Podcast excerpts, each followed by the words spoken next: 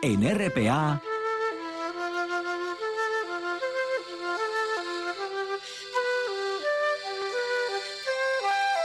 Noche tras noche.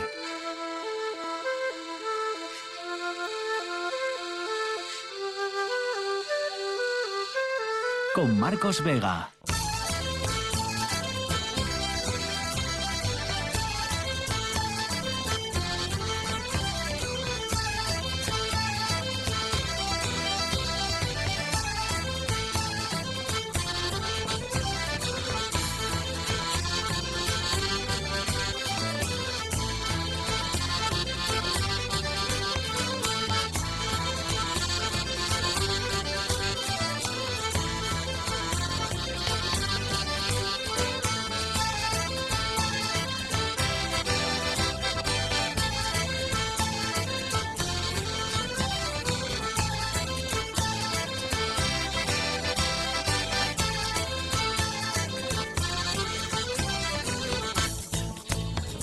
Bienvenidos al espectáculo de la radio. Bueno, Feijó ya ha deshojado su margarita, ya lo saben, y el PP asturiano ya tiene a su candidato para las elecciones autonómicas. Se trata de un alto funcionario de la Unión Europea, Diego Canga, que ahora mismo dirige el área agroalimentaria de la Dirección General de Agricultura de la Comisión Europea. Al final ha sido, por tanto, un fichaje. Al final, el PP y Feijó ha elegido a alguien de fuera del partido para competir por la presidencia del Principado de Asturias, es una de las noticias del día. Juan Lorenzo al frente de la parte técnica, César Inclán en producción, son las 9 y 2 minutos. Esto es Asturias y estas son, recuerden, las dos maneras que tienen de contarme sus ruegos, sugerencias, preguntas, lo que quieran, a través del Facebook del programa Noche tras Noche Espacio RPA o de la cuenta en Twitter arroba NTNRPA. Bueno, eso significa, por tanto, que el Partido Popular va a contar con una bicefalia, porque al no ser afiliado, Diego Ganga pues no puede optar a la presidencia del partido, así que por un lado estará el presidente del partido y por el otro el candidato. Ese es el nombre del día, sin duda. Diego Ganga, un obetense de 58 años que en 2018 fue distinguido con la medalla de plata del Principado por defender los intereses de Asturias en Europa. Por aquel entonces trabajaba con Antonio Tajani, recuerden, el comisario europeo de Industria que se implicó con el caso Teneco aunque una vez más el resultado pues no fuera el esperado al menos para los trabajadores, ¿verdad? Bueno, Diego Cangafano es el elegido, por tanto, en los próximos días habrá tiempo para analizar su perfil y si tiene posibilidades o no de remontar ¿no? las opciones del Partido Popular en la región, o las opciones al menos que les dan las encuestas en esta región. Y eso ha sucedido el día en el que la audiencia provincial ha dicho que va a revisar caso a caso cada resolución que haya podido ser afectada por la ley del solo sí es sí. La Audiencia Provincial de Asturias, por tanto, va a revisar de oficio todas las sentencias firmes relacionadas con la aprobación, como digo, de esa ley, de la ley del solo sí es sí, revisando cada caso y optando por aplicar la revisión en el caso de que ésta sea, como siempre, favorable al reo. Así lo ha decidido el Pleno de los magistrados de las secciones penales de la audiencia que se ha reunido hoy para unificar criterios, ¿no? De alguna manera. Y por último, pues todo eso sucede el día en el que una nueva cumbre en Ribadeo entre el presidente de Galicia, Alfonso Rueda, y Adrián Barbón ha dejado, entre otras cosas, un nuevo frente para defender dos cosas fundamental, bueno, para defender el noroeste, ¿no? Que esto es algo ya que viene de lejos, que ya había con Fijo, y para defender el corredor atlántico que en las últimas semanas ya saben está de rabiosa actualidad porque para algunos empresarios de, del Levante parece que hay que elegir entre un corredor y otro. Bueno, también tiempo ahora para analizarlo en las próximas semanas y en los próximos días. Ahora César Inclán, buenas noches. ¿Qué tal Marcos? Buenas noches. Cuéntanos qué noticia no le ha interesado a nadie en Asturias. El ejército de Israel ha confirmado este lunes la detención de varios militares por su presunto papel en un ataque con explosivos contra una vivienda palestina cerca de la ciudad cisjordana de Belén, suceso que se habría saldado sin víctimas. Según las informaciones recogidas por el diario The Times of Israel, tres militares, todos ellos miembros de la comunidad drusa, habrían sido arrestados. El hecho de que sean drusos hace sospechar que el caso pueda tener relación con la muerte del joven druso Tiranfero, quien falleció la pasada semana tras un accidente de tráfico cerca de la ciudad cisjordana de Jenin. Palestinos armados se llevaron su cuerpo tras irrumpir en el hospital en el que había sido ingresado, mientras que su familia denunció que aún estaba vivo cuando fue desconectado de una máquina de soporte vital. El cadáver de Fero, de 18 años y originario de la ciudad de Dalillar, al Carmel, de mayoría drusa, fue devuelto cerca de 30 horas más tarde tras un proceso de conversaciones en medio del repunte de las tensiones y la violencia entre israelíes y palestinos. 6 sobre las 9, a esta hora en RPA. Nos vamos a las nubes.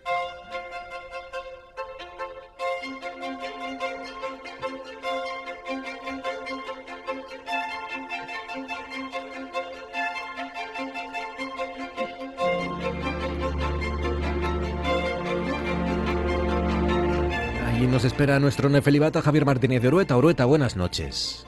Hola Marcos, ¿qué tal? Buenas noches. Lunes gris, lunes en el que, bueno, también ha salido un rayín de sol de vez en cuando, por ahí se ha colado, al menos en Oviedo, pero sobre todo ha llovido y ha hecho mucho frío. Ya da igual que salga el sol, ¿verdad? Estos días ya no los calienta nadie, definitivamente ha llegado el frío para quedarse y, y da igual que haya sol que no, que siga haciendo mucho frío ahí fuera, ¿no?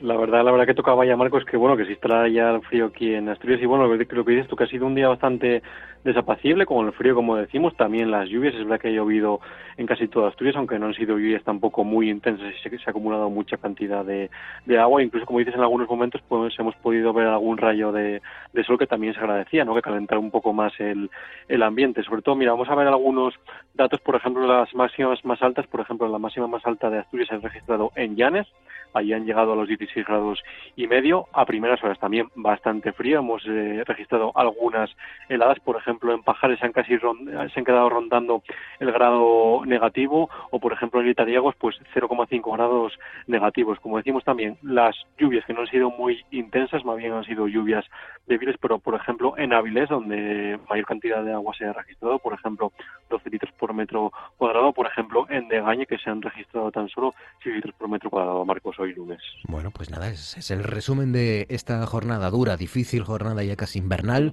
Mañana martes, ¿qué nos espera? Pues mira, mañana martes nos abandonan, nos abandonan las lluvias, sí que es verdad que todavía a primeras os pondremos tener algunas lluvias débiles, pero bueno, en líneas generales va a ser un, un, martes bastante nuboso, va a haber muy pocos claros, aunque bueno, sobre, sobre todo en las horas centrales del día se abrirán algunos. Las temperaturas sin apenas cambios, es decir, que las máximas no van a superar en ningún punto de Asturias los 15 grados, por ejemplo, en zonas de montaña sí que registraremos a primeras horas eh, algunas heladas, como decimos, serán heladas de carácter débil, pero bueno, en líneas generales de cara a mañana eh, martes, un martes bastante seco y sin precipitaciones, Marcos. Y para acabar algo que nos adelantes del miércoles, venga. Pues mira, el miércoles despedimos el mes de noviembre con un ascenso de las temperaturas bastante importante. Vamos a notar como ya no vamos a tener frío, va a ser la verdad que un martes bastante templado y un martes y un miércoles, perdón, bastante también soleado porque vamos a tener bastantes claros y eso ya nos marca también de cara a lo que vamos a tener a la mitad a la mitad a la segunda mitad de semana, Marcos, y sobre todo del fin de semana que parece que pinta bien, pero bueno, poco a poco lo iremos desmigando, Marcos. Bueno, pues nada, bien, buena subida, una pequeña subida de las temperaturas el miércoles, así que eso. disfrutemos mientras podamos. Cuídate mucho, Urueta, gracias y hasta mañana. Un abrazo fuerte. Un abrazo, hasta mañana. De vez en cuando Hacienda hace estas cosas, ¿no? Saca algún análisis, alguna comparación. El último, el que hemos conocido hoy, se titula Mercado de Trabajo y Pensiones en las Fuentes Tributarias 2021. Y entre otras cosas, pues eh, revela eso, ¿no? Eh, cuáles son las retribuciones medias de los asalariados, de los pensionistas, de las personas desempleadas, de los trabajadores que están en ERTE o de eh, los que, bueno, durante el año tuvieron más de una faceta de este tipo, ¿no? Más de una condición. Pero también es una fotografía del mercado laboral asturiano, que de nuevo es un mercado muy envejecido y con una enorme brecha salarial entre hombres y mujeres, ¿no? que además se dispara con la edad. Y arroja otra curiosidad, y es que Asturias tiene ya más pensionistas que personas que logran trabajar durante todo el año. Es decir, que tenemos más gente que cobra una pensión que personas que son capaces de estar los 365 días del año trabajando. ¿no? Y es una de las cuestiones por las que le vamos a preguntar a Celso Roce. Celso, buenas noches.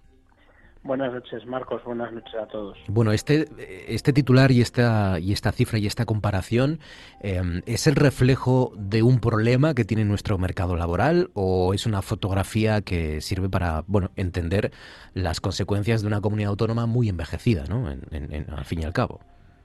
Sí, las dos cosas, ¿no? Al final no es más que una foto, una foto en, en un año, en este caso 2021 de una situación que es la que tenemos, que es la que tradicionalmente ha tenido ha venido teniendo Asturias y al final ese, esa foto lo que refleja pues es un, problema importante, ¿no? un problema que habla de la falta de dinamismo del, del mercado de trabajo, ¿no? Al fin y al cabo, eh, esos datos lo que nos lo que nos van a decir es que eh, más, o sea, ganan los los pensionistas, los que eh, aquellos que no son activos, que no tienen un trabajo durante todo el año, a los que sí lo tienen, ¿no? Y por lo tanto eso hace que pues que nos entren cuanto menos dudas de la viabilidad de nuestro sistema de pensiones tal cual lo, tenemos diseñado actualmente, ¿no? Si al final eh, los cotizantes, es decir, las personas que, están trabajando en estos momentos, son las que eh, están cotizando para pagar esas pensiones. Si el número de los que reciben pensiones es mayor del número de los que trabajan y de los que aportan el sistema, pues es un sistema que está llamado a, cuanto menos, a, plantearse su viabilidad en el futuro, ¿no? Y de ahí, pues que estén en marcha distintas, distintos sistemas para, reformar el, el sistema público de pensiones. Pues sí, es una manera que tiene nuestro sistema laboral de reflejar qué está pasando en Asturias. ¿no? En 2021 hubo más asturianos que fueron pensionistas durante todo el año que los que solo tuvieron retribuciones como, como trabajadores. ¿no? Así que esas son las, las cifras del declive poblacional en nuestra región. Em, la parte buena, digamos, la buena noticia de hoy, de este lunes, económicamente hablando al menos, son esas declaraciones, esa reunión de Adrián Barbón con el presidente de Galicia, esa cumbre en Ribadeo y que, mm, entre otras cosas, pues eh, aparte de hacer piña para defender el noroeste y defender el corredor atlántico, pues también ha habido una frase llamativa de Adrián Barbón. Ha dicho, se va a aprobar por encima de los 5.500 millones, se refiere al presupuesto, bastante más de lo que habíamos previsto, ha dicho eh, Adrián Barbón, que ha elogiado también a las tres mujeres que encabezan la negociación, a, a Jimena Yamedo, a, Dolores Carcedo y a Ana Cárcava, la consejera de, Hacienda y la consejera de, la portavoz parlamentaria. Eh, em, 5.500 millones, por encima de los 5.500 millones. Claro, a veces cantidad no y calidad, ¿no? Pero, mm, bueno, eh, son cifras elevadas, ya lo eran cuando conocimos esos 5.500 millones, ahora la cifra es incluso superior, ¿no? Este gobierno maneja cifras que, que no había manejado ninguno antes.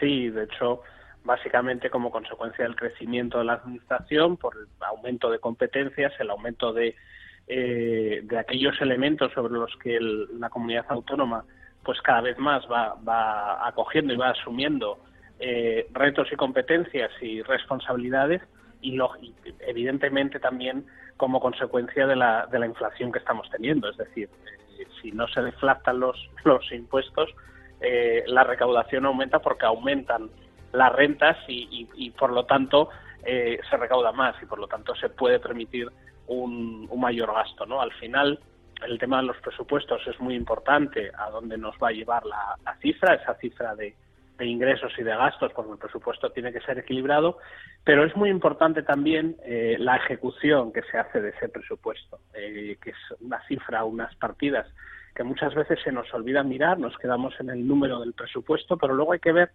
cómo ejecutamos ese, ese presupuesto, ¿no? Y, de una buena ejecución del presupuesto, pues hace que el presupuesto sea mejor o, una mala ejecución hace que el presupuesto sea peor o que le saquemos menos rendimiento, ¿no? Al final esto es como, como nuestra casa, tenemos previsto eh, unos ingresos de X dinero y nos vamos a gastar X dinero. Si conseguimos ejecutar eh, sobre todo en materia de, inversiones, que es la parte más importante de los presupuestos. Si conseguimos un alto grado de ejecución presupuestaria en esa parte de inversiones, estaremos ayudando a que el presupuesto al año siguiente pueda crecer más porque estaremos generando más actividad económica y estaremos dinamizando mucho más nuestra, en este caso nuestra región, el, Principado de Asturias, ¿no? Y por lo tanto, a priori es una es una buena noticia, permite hacer eh, muchas más políticas y de hecho hoy se ha anunciado algún tipo de medida eh, incentivadora de la población en Asturias, por ejemplo, temas relacionados con eh, medio rural, temas relacionados con la despoblación del medio rural y con el apoyo a la población en el medio rural y por lo tanto pues todas estas medidas bienvenidas sean y si se ejecutan y se llevan a cabo en, en la ejecución del presupuesto. Celso Roces, cuídate amigo, un abrazo fuerte, gracias y hasta la semana que viene. Un abrazo, hasta luego. La Audiencia Nacional decreta la libertad bajo fianza de Manuel Charlín y otros seis procesados en la operación Nécora. Tras su entrevista en Londres con John Mayer y José María, perdón, José María Aznar,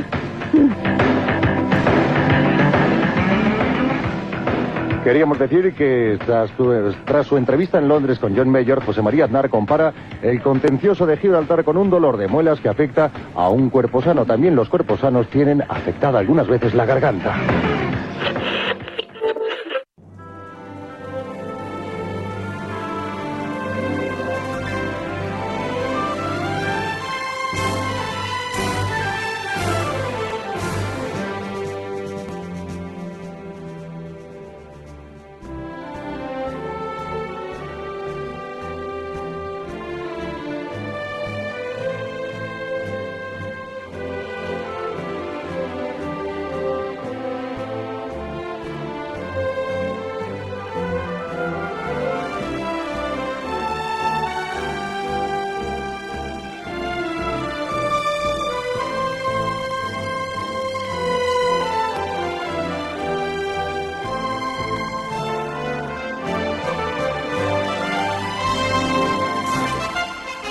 Dieciséis, ya casi 17 sobre las 9 de la noche, tiempo para las consultas laboralistas, tiempo para Fran Suárez, nuestro abogado. Fran, buenas noches. Mi empresa me quiere, mi empresa no me quiere, mi empresa o mi jefe me quiere contabilizar como vacaciones los días que estoy enfermo, por ejemplo, ¿no? Estos son algunas de las cuestiones que vamos a resolver hoy porque mm, primero se acaba el año, hay algunas acumulaciones de ahí, de algunos que tienen algunos días, por ejemplo, y otros que quieren coger días o todavía les quedan, ¿no? Para las vacaciones de Navidad, ¿no? Por Sí. ejemplo. Eh, y esta es una de las que te han trasladado. Mi jefe me quiere contabilizar como vacaciones los días que estoy enfermo. Sí, efectivamente. El, el tema es que mm, si, si estás de vacaciones y enfermas, eh, las, las vacaciones se interrumpen. Pero obviamente, claro, es exactamente igual que cuando estás trabajando. Si estás trabajando, tienes que ir a acudir al médico que te dé la baja y con eso, pues bueno, se, se interrumpirían.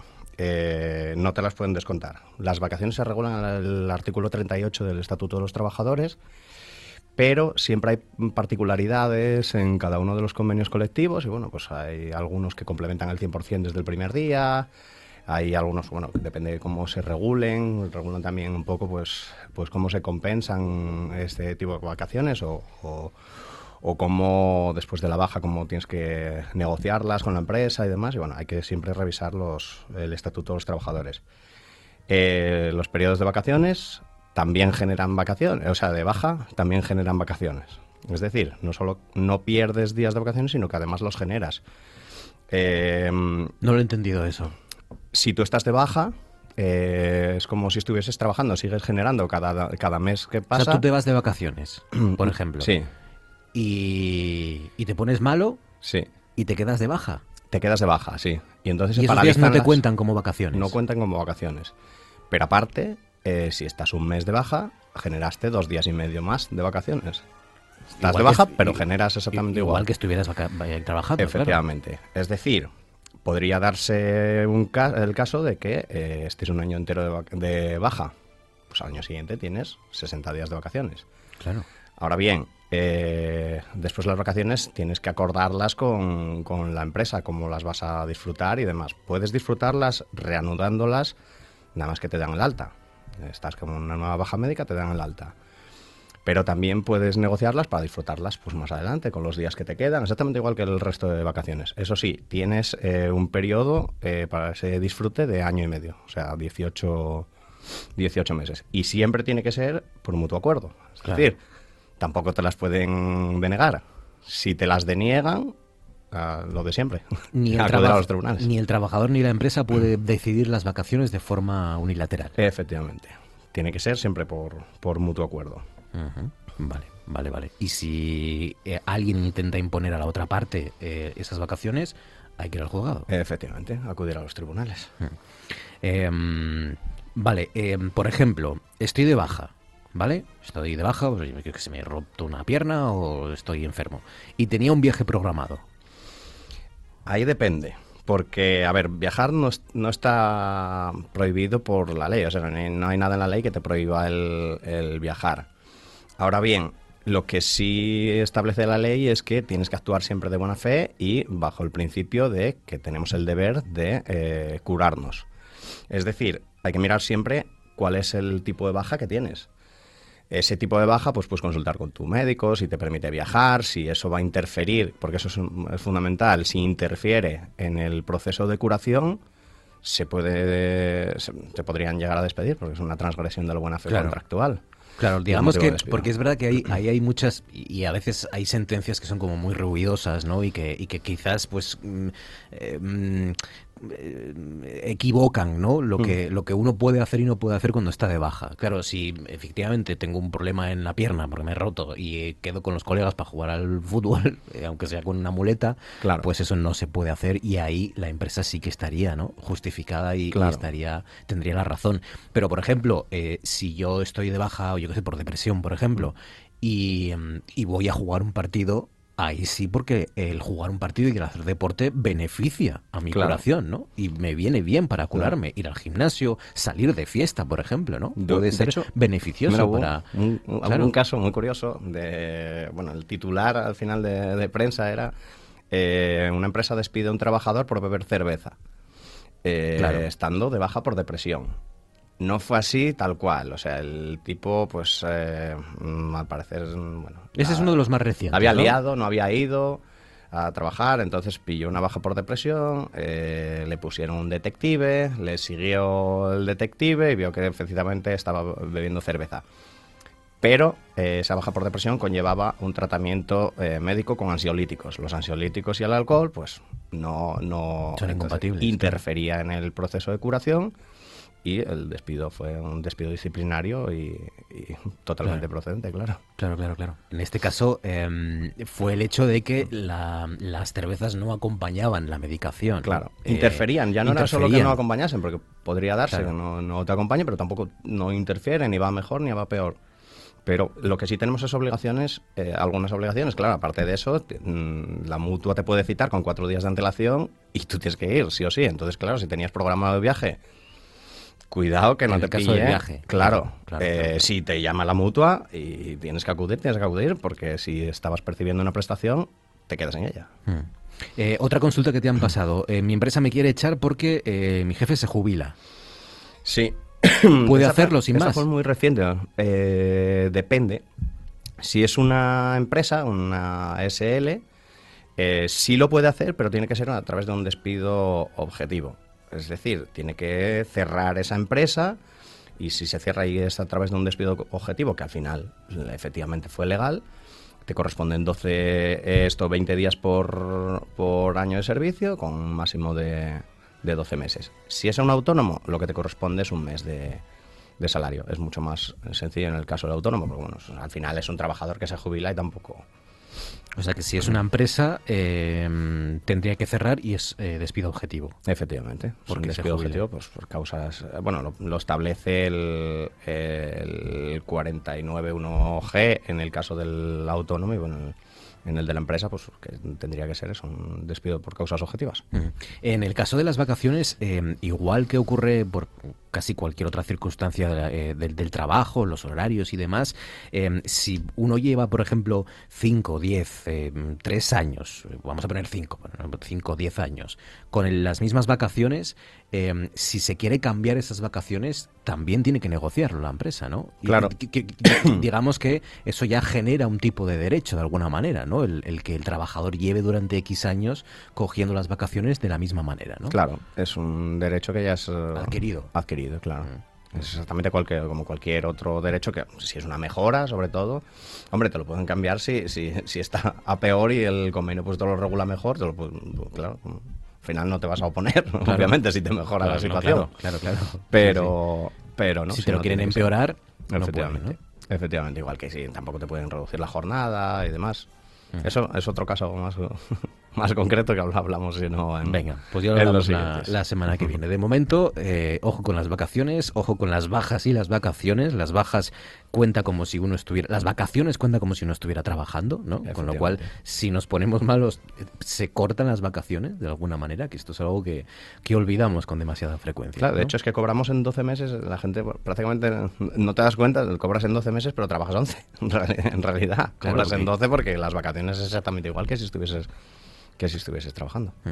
Fran Suárez, cuídate, Fran, un abrazo fuerte, gracias. Muchas Feliz gracias. semana y hasta la semana que viene. Esto es.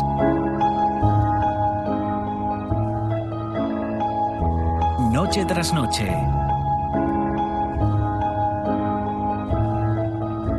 Con Marcos Vega.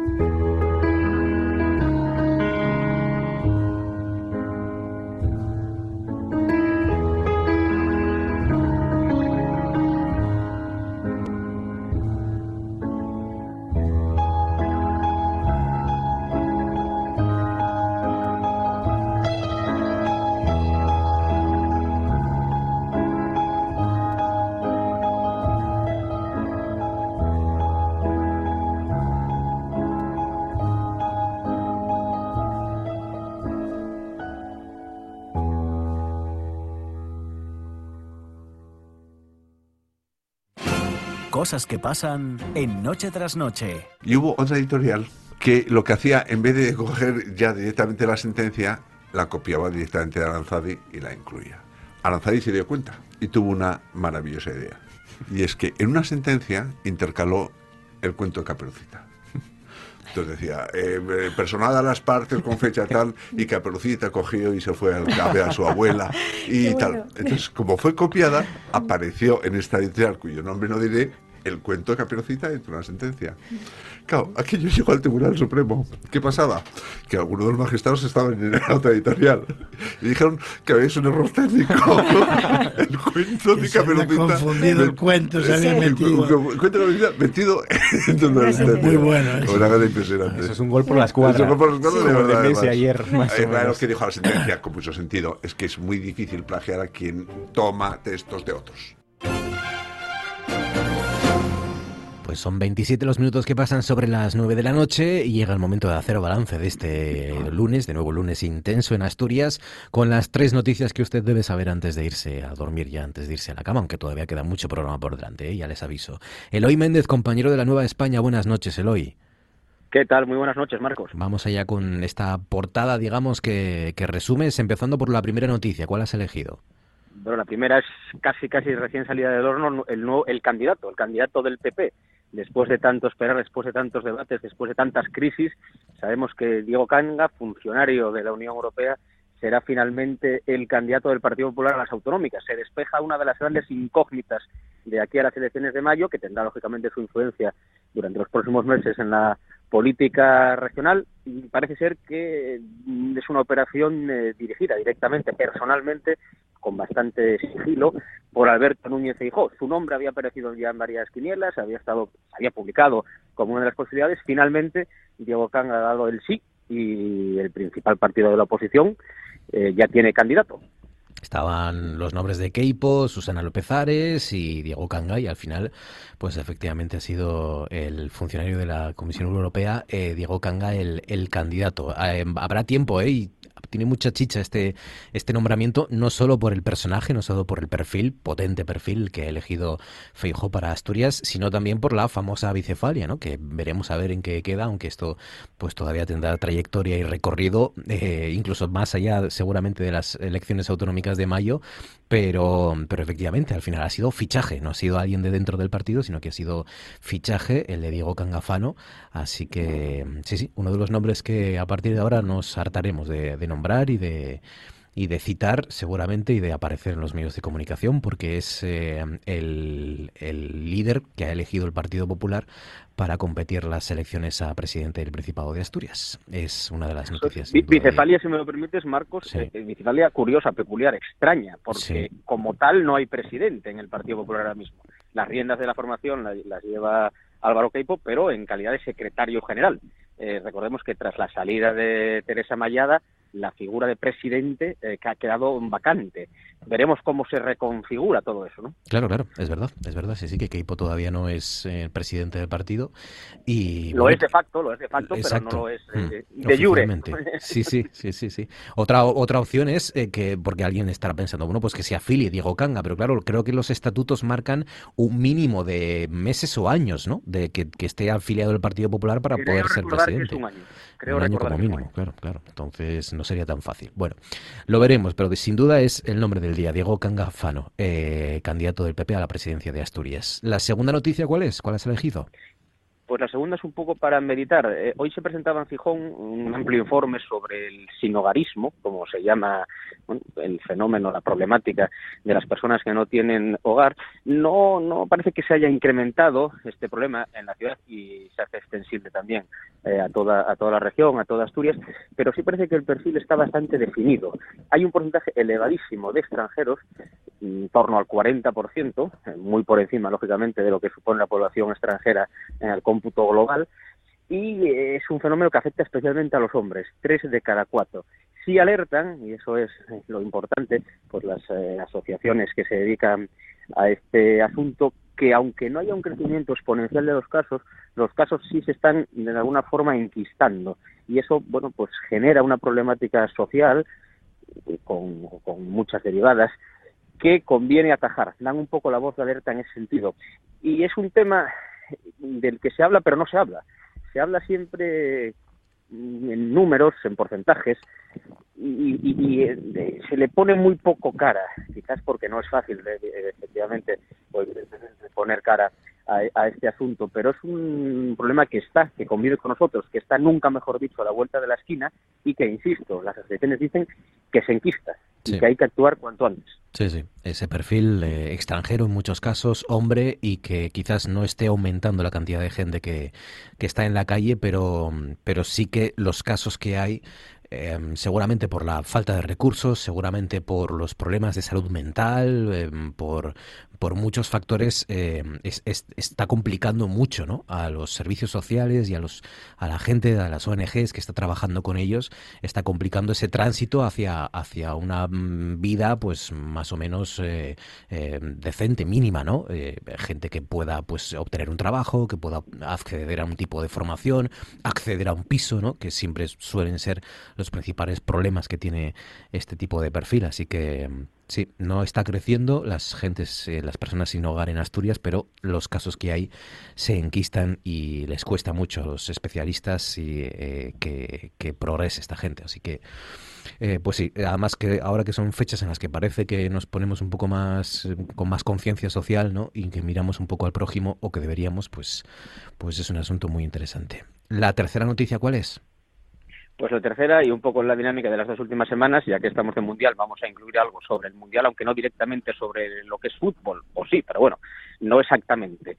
Eh, el fenómeno streamer, que es un hecho social, eh, especialmente entre los más jóvenes, que ha irrumpido eh, en el Mundial, pues en la figura de Luis Enrique, del gijonés Luis Enrique, del entrenador, con, bueno, eh, con intervenciones con 200.000 seguidores incluso, está siendo un fenómeno y eso nos lleva a plantearnos eh, mucho sobre los nuevos cauces y métodos de comunicación. A ti y a mí nos afecta en parte, Marcos. Bueno, eh, hasta qué punto, hasta qué punto el mundo está cambiando y está girando hacia modelos, no voy a decir incontrolados, pero perdón, descontrolados, pero sí quizás incontrolados de comunicación.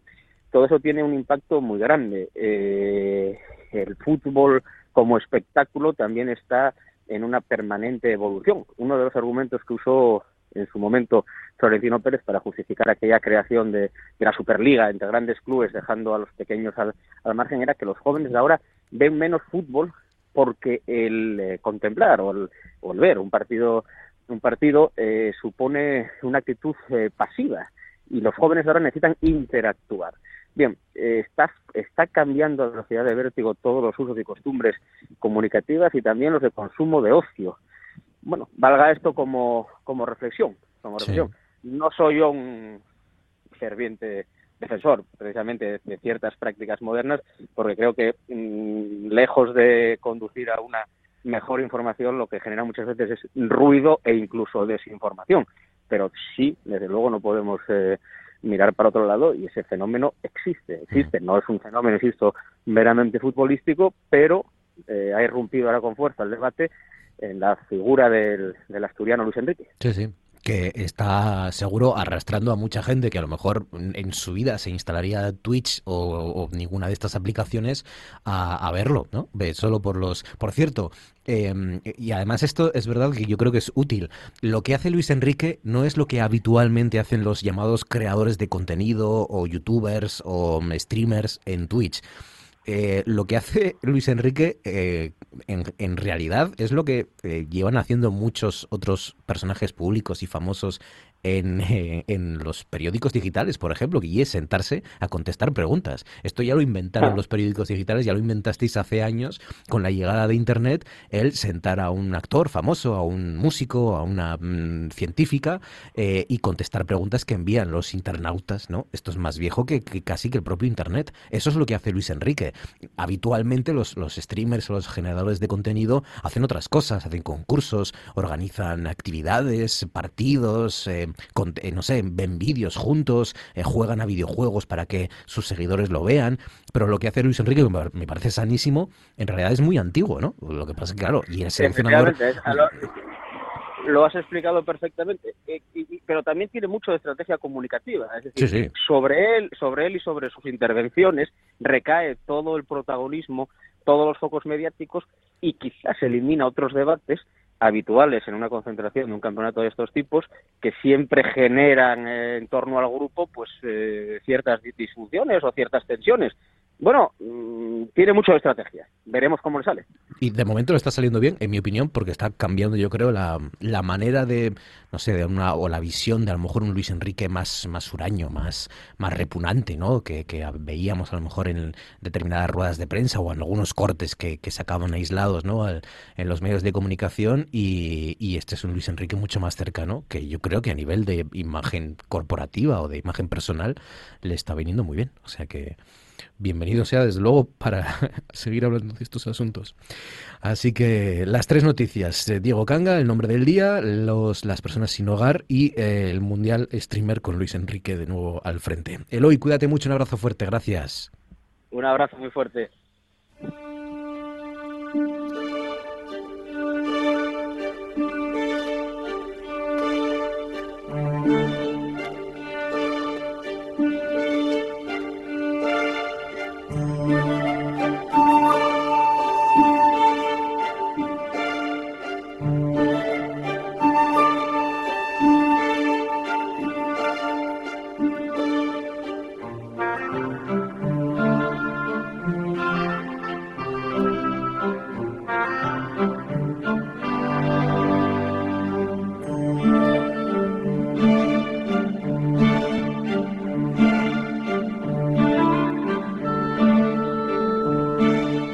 En seis minutos, así se titula, no se asusten, eh, el nuevo libro del escritor y filólogo gijonés Diego Solís, ganador del Premio Asturias Joven en 2018, codirector de la revista Formientu y que acaba de publicar este poemario en asturiano. Diego Solís, buenas noches.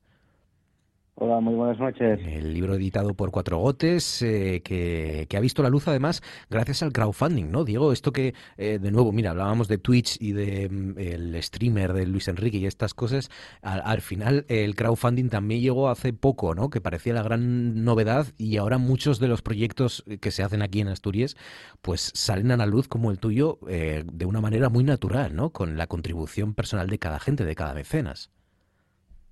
Sí, la verdad que, bueno, el, el crowdfunding en sí, eh, y la verdad que fue una, vamos, un, éxito que, en menos de lo que tenía planteado, que eran 15 días, eh, consiguió pues reunir eh, la, cantidad que, que, yo puse como, como objetivo y, y, además pues dio también valioso también para ir dando a conocer un proyecto que, que era un proyecto, ¿no? Y que, y que con esto pues pues eh, consiguió ser una, una, realidad y que, bueno, yo la verdad que hay una, una manera de conseguir financiación para proyectos, sobre todo artísticos, que, te recomiendo, la verdad. Uh -huh. Volvemos en seis minutos. Este, esto salió, eh, te salió la idea sur, eh, viendo la tele, ¿no? Sí, bueno, me, la idea la tenía un poco, un poco ahí de ver la tele o de incluso ir, pues, ir en coche y ver anuncios por ahí en, en, la, en la carretera y demás viene de, de, la publicidad y es una idea que parte de, de, la publicidad, de los poemas, pues muchos de ellos aluden a anuncios, aluden a marques, a, a eslóganes de, que, vemos y con los que convivimos normalmente. Y, y, bueno, volvemos en seis minutos, pues al final a, lo que nos saluda y a lo que nos lleva ya a la publicidad, ¿no? A esas pausas publicitarias que siempre están cortando, ¿no? Todo lo que vamos consumiendo, ¿no? Y al final no sabes si lo que estás consumiendo es la publicidad oye el, propio producto cultural o lo que sea que, que estés viendo. Mm. Además lo has definido como un poemario pop porque eh, cada parte del libro es un canal, es una aplicación del móvil, una plataforma de, de, las que vemos series de televisión, de las que vemos películas, ¿no? Y, y, y cada, en cada una de ellas los poemas son películas y anuncios, ¿no? Exactamente, sí. Bueno, al final... Eh, bueno, ya, puede llamarse pop, puede llamarse, no sé, cultura popular, lo como lo quieras decir de alguna manera, porque eso, cada poema, pues eso, o el mismo poema se llama como una película, o ha dedicado a una película, o a una canción, o a, una serie, o a distintas manifestaciones eh, culturales que, que son compartidas, ¿no? O sea, podemos pues hay referencias pues desde no sé desde la Rosalía más actual la Rosalía de Castro de toda la vida o de, los Smiths a, a, una canción más más pues más actual o más pop de películas más actuales de series y todo eso pues al final eh, conforma eso un libro de, de poemas que que bueno que aprovecha se sirve de ese de esos canales para hacer un un libro que, que, tiene una estructura como si fuera un zapping, ¿no? Al final el lector va a tener la sensación de estar viendo un zapping, de, de cuándo distraerse para mirar el móvil, porque eh, hay aplicaciones, hay eh, una parte que lleva aplicaciones donde se reflexiona sobre el uso del WhatsApp, de, otras aplicaciones y, bueno, y, bueno, supongo que me, me preguntarás sobre ello también, ¿no? Pero va hacia unos... El código eh, QR. QR. Claro. que con el móvil puede escucharse el poema recitado y a la vez a otro, a un videoclip grabado pues a costa fecha a propósito para este propio libro. Y un, además un libro de poemas y un proyecto audiovisual que pretende reflexionar precisamente sobre el uso que, que, damos al audiovisual y cómo convivimos con esas pantallas, el día a día, etcétera. O sea, cada poema tiene al lado uno de estos códigos que son cuadradinos blancos y negros que uno eh, con la, em, la aplicación de fotografía de nuestros teléfonos móviles que prácticamente todo el mundo tiene, te remite o a un videoclip o te remite a una página en la que aparece el propio poema recitado por ti. Exactamente, sí, aparte, independientemente de, que lleve un libro de poesía al uso también, eh, que puede ser como cualquier libro de poesía, tiene la peculiaridad de que hay un código que, que tú puedes acceder con, con, el teléfono móvil y puedes escuchar el, el poema recitado. o sea, hay una, todos los vídeos tienen como una voz en off, que soy, soy yo recitando eh, esos poemas, pero además llevan un videoclip relacionado con cada, con cada poema, ya sea a una referencia de, del poema concreta o, incluso algunos pues que eh, soy soy yo mismo pues eh, formando parte de ese de ese propio poema. O sea que bueno y un poco sacar la poesía más allá del texto y bueno hacer una poesía total que se escucha se se siente, se lleva, vamos, una, una experiencia en sí misma. Claro, claro, una manera de demostrar que la poesía es eso, algo dinámico, algo divertido. Em, para acabar, Diego, nos eh, recitas eh, un poema, em, Siéntesme bien, se titula, ¿no? Por ejemplo, sí, bueno, pues eh, Venga. vamos a poner que, estamos viendo la TPA, por ejemplo, y de repente viene un descanso de lo que puede ser Alimerca. Eh, y, bueno, pues yo tomando el eslogan de, de Alimerca, actualizándolo un poquitín, pues llevo una reflexión que además eh, toca algunos de los temas eh, que salieron a lo largo del programa. Eh, y fascina. Hay vagabundos durmiendo nuestros albores. Desfago la vuelta solitaria y tento de veres la decepción espellada la mirada de un amigo y é triste, ya non mal encuentro, sino nel to silencio ficticio. Selo, hai en ta esperanza, cada alborada está en ti toda mi patria. Siéntesme bien, Alimerca. Ahí está, siéntesme bien. Un ejemplo de lo nuevo de Diego Solís en este Volvemos en seis minutos. No se lo pierdan porque es mucho más que un libro de, de poemas. Así que enhorabuena, Diego, y un abrazo fuerte y gracias. Otro, Marcos, muchas gracias. A ti.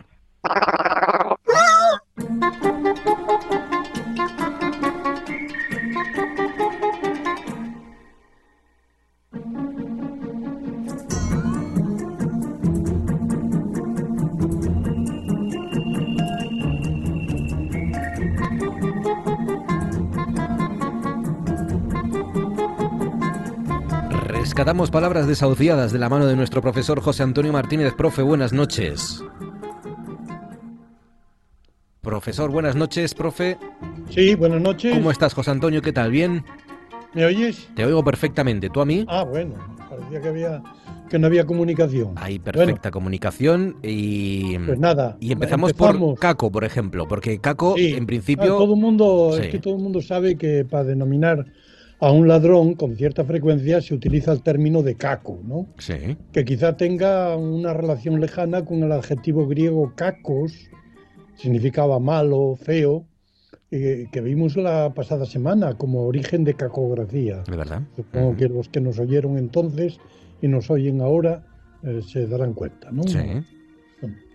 Lo recordarán. Pero eh, lo cierto es que, y en todo caso, caco, el origen actual, en la significación actual, se deriva directamente del nombre propio caco, que era el ladrón mitológico griego, ¿no? Famoso ladrón mitológico. Lo que viene hoy ahora al caso es que Caco tuvo otra acepción ya desusada, que por eso la, comentamos aquí ahora. Claro. La de hombre tímido, cobarde y de aparentemente poca resolución. Mm. Esto era lo que significaba, o una de las significaciones que tuvo el término caco, ¿no? Históricamente. Hoy, eh, sería algo así como un mátalas callando, un hombre tímido y tal, pero aparentemente tiene poca resolución. Mátalas callando. Es decir, un ladrón, pero más de hurto, que como se sabe implica ingenio y engaño, más de hurto que de robo, que es el que usa eh, la violencia para, para, robar, ¿no? El caco, el matalas callando. Decía que hay entre un hurto y robo, pues sería el caco más aplicado al ladrón de hurto que al ladrón de robo. La siguiente también eh, aparentemente es una que usamos habitualmente, la, el poleo, ¿no? Bueno, sí, en el, como término tradicional eh, está muy usado en la lengua común y eh, vamos, es el nombre de una especie de planta aromática del género menta. Menta poleo. Que efectivamente, pues se llama menta, que es el género, y poleo, que es la especie más concreta, planta aromática. Pero hay también un término que es mucho más reciente, que está poco asentado en la lengua común, eh, pero que tiene bastante circulación, una circulación bastante eh, intensa en la informática. ¿eh? Y es que es el término poleo en tanto que un préstamo del inglés pol o polling y se usa en informática como en el significado de técnica empleada por la unidad central de proceso, los llamados CPU, ¿no? Para saber de un si un dispositivo periférico está listo, listo para recibir o, o enviar datos. ¿eh? Y que podría traducirse en español como sondeo. El poleo, por tanto, es el sondeo que hace una unidad central de proceso informática para eh, ver y para comprobar si un dispositivo periférico está en funcionamiento tanto como origen como mm, destino de la información. El poleo. Es como se ve que es un término técnico claro. y lógicamente es muy poco usado, pero no está desahuciado, sino todo lo contrario. Es posible que llegue precisamente a tener eh, una amplia circulación. Sí, sí.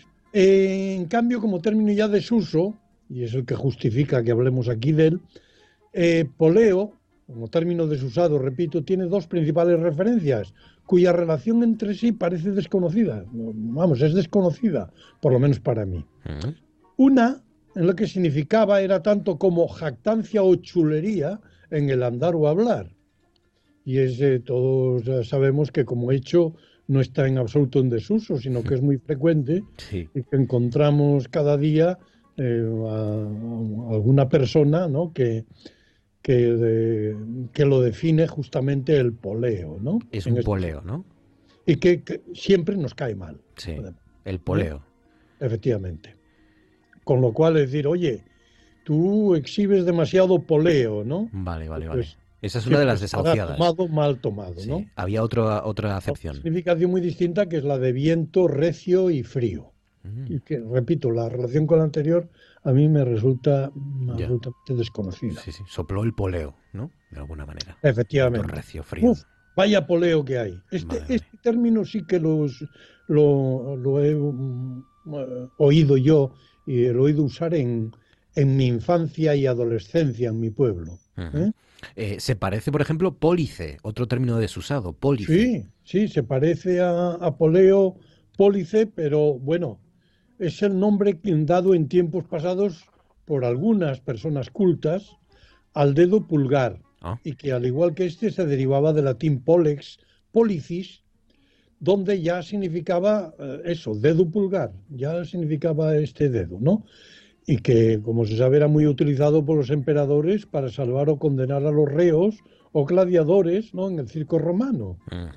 Y actualmente vuelve a estar de moda en su variante absolvente, pulgar hacia arriba, o no, o pulgar hacia abajo, en la mano como emoticono, ¿no? Para, como señal de estar de acuerdo o de parecerle bien algo a alguien o, por el contrario, estar en desacuerdo y discrepar. Claro. Así que es un gesto de emperador que ha sido rescatado actualmente por la plebe. También se relaciona con pulga. Efectivamente. En el origen de pulga está también pulgar. Está, eh, perdón, polex. Polex. Polex. En el latín eh, se decía, el origen más próximo a pulga era púlica, que era derivado de polex, como acabo de decir. Pero la tradición lo ha, lo ha relacionado con el dedo de matar pulgas. Oh, claro. Y esta relación yo creo que era inexistente entre los romanos, pues también daban el nombre de puliquen, o sea, pulgar, al dedo gordo del pie, que es poco hábil para matar pulgas, supongo, ¿no? Sí, en principio Pues ya para el de la mano le resulta muy difícil, ¿no? ¿Mm? Pólex de pública, de pólice, el dedo gordo, el dedo pulgar. Y por, vamos, por algo que ver con ninguno, ninguno de estos términos tiene nada que ver con el de policía, ¿eh? que no tiene nada que ver con pulga, o de público. ni con pólice, ni nada, porque procede del griego polis, que mm. era el nombre de la ciudad. Así que policía era tanto como ciudadano. Vale, vale, vale. Evidentemente, el, el responsable el, ciudadano responsable. Y también eh, terminó significando eh, limpieza. Vale. Fía. Em, y muy parecidos ya, y acabamos, un adjetivo insultante, despectivo. Sí, en este caso tiene un, tiene un significante que mm, parece que no es despectivo. Es poluto, poluta. ¿eh? Claro, como hoy lo relacionamos con su contrahermano impoluto, claro que es lo mismo que limpio, pues eh, nos parece que es una palabra poco asociada con connotaciones que no tiene nada que ver con lo sucio, y sin embargo significaba eso, sucio, inmundo, poluto. Por cierto, tiene origen, claro está, muy directo en el significante y el significado, con polución. La polución es porquería. Claro, claro, claro. Es inmundicia. Poluto o poluta, sucio o sucia o inmundo.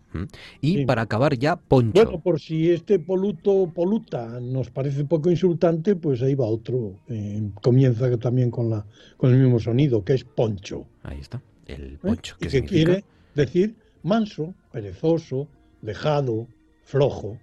El poncho. Profesor, cuídate mucho, un abrazo fuerte y hasta la semana que viene. Gracias, José Antonio. buenas noches, un saludo a los oyentes.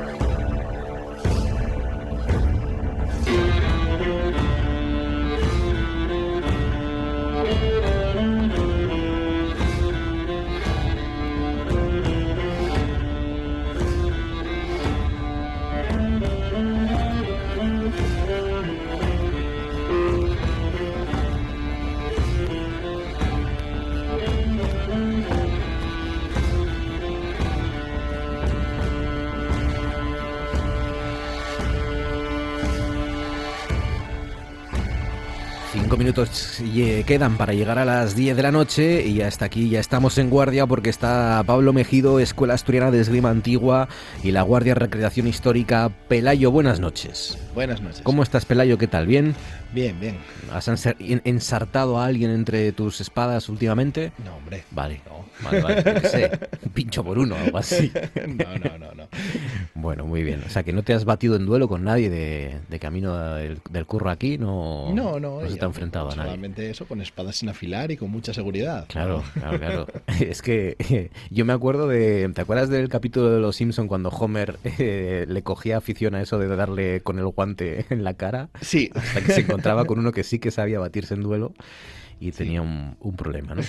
Bueno, pues vamos a hablar precisamente de, de, lo que, de lo que aparece en las espadas en series de televisión o en películas, por ejemplo, de cómo el cine ha reflejado la esgrima, la esgrima escénica, ¿no? Sí. Eh, antes no sé si había, yo sé que ahora, supongo que también, ¿no?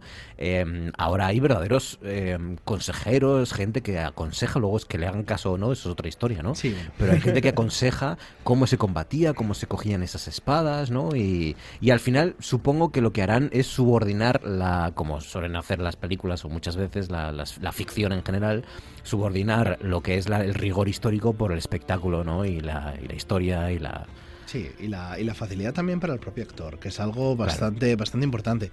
Eh, por eso vemos que ha habido una evolución en los últimos 20 eh, años, más o menos, en los que hasta hace nada eh, se utilizaba la esgrima deportiva. Nosotros vemos las películas antiguas de Rolf Flynn, Scaramouche y cosas así, y vemos cómo claramente están pues, pues yendo pues, a hacer cosas de esgrima deportiva, ¿no? bien sea sable, bien sea espada, pero muy deportivizado, muy de, eh, muy lineal, ¿no? En el que parece una obra de teatro en el que cuando atacas vas para adelante, cuando te defiendes vas para atrás y están ahí clink, clink, clink, clink, clink, clink todo, todo el rato. Eh, Se y parece a lo que vemos, por ejemplo, en las Olimpiadas, ¿no? sí, eso es, esa, esa, esgrima deportiva, porque claro, contrataban a maestros de esgrima para hacer eso. Y además lo bueno que tiene la, la esgrima deportiva y, esta es la, y la, la esgrima clásica del siglo XIX-XX es que es muy sencilla muy sencilla, evidentemente es muy complejo llegar a los niveles de las Olimpiadas, ¿no? Por eso son atletas, pero eh, el componente eh, que necesita es muy pequeño. Tú, por ejemplo, pues en sable tienes unas paradas, hay primera, segunda, tercera, cuarta, quinta y sexta tienes seis movimientos para, para defenderte, cinco movimientos para atacar. Y con eso creas una coreografía. Entonces, a nada que un actor pues tenga algo de, autopercepción corporal, por ejemplo, a lo mejor eh, sea un buen bailarín, ¿no? que es algo bastante común dentro de los actores, eh, ya está. O sea, con eso ya el, propio pues, maestro de esgrima que esté ahí ya lo tiene. ¿Qué pasa? Que en los últimos años se ha empezado a ver cómo, eh, si queremos una producción histórica, pues a lo mejor interesa más pues alguien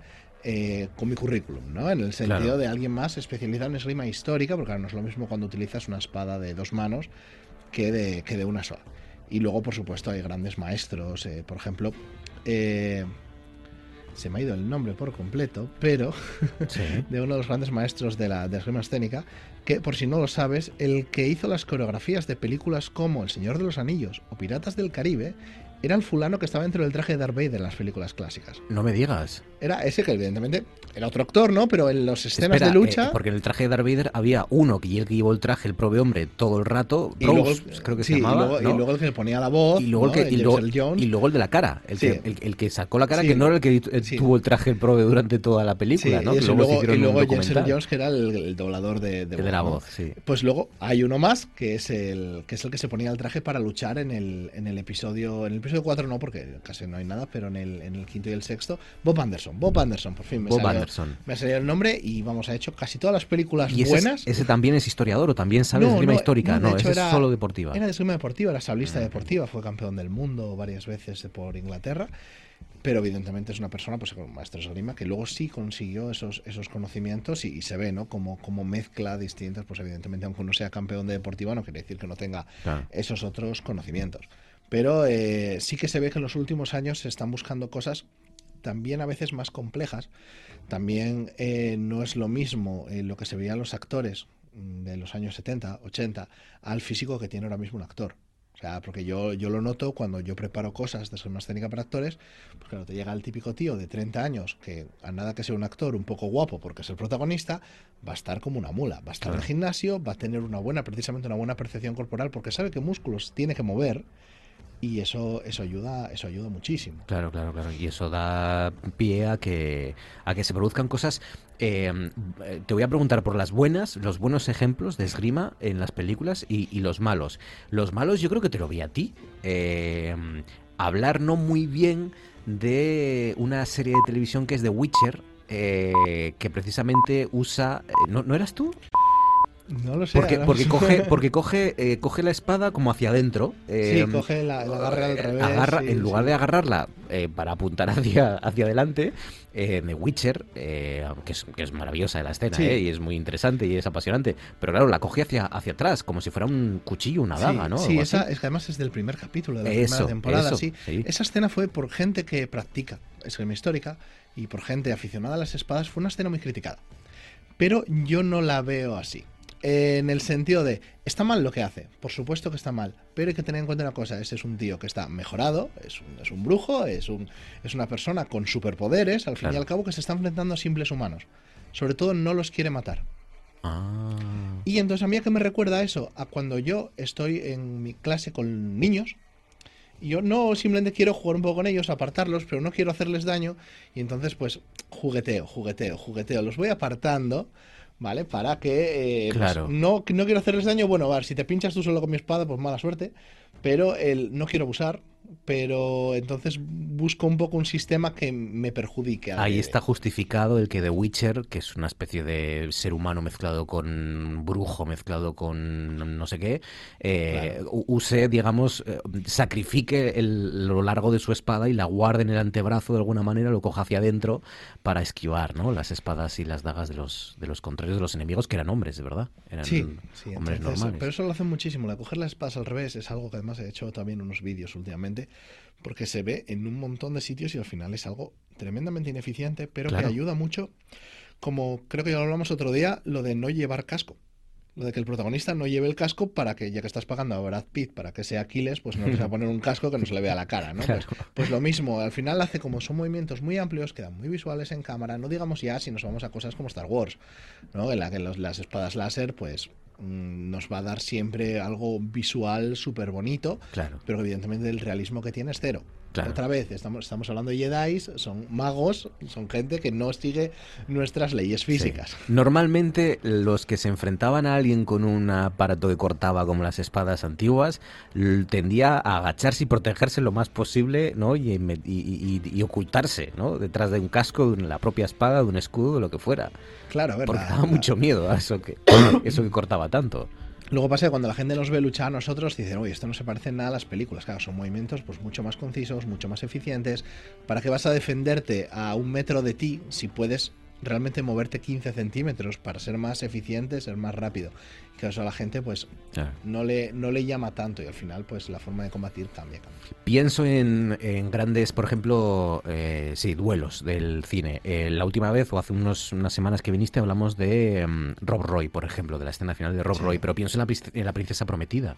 Que también es de Bob Anderson. Es de Bob Anderson, la princesa Sí, y prometida. además la princesa prometida es, eh, para- es mi duro favorito del cine.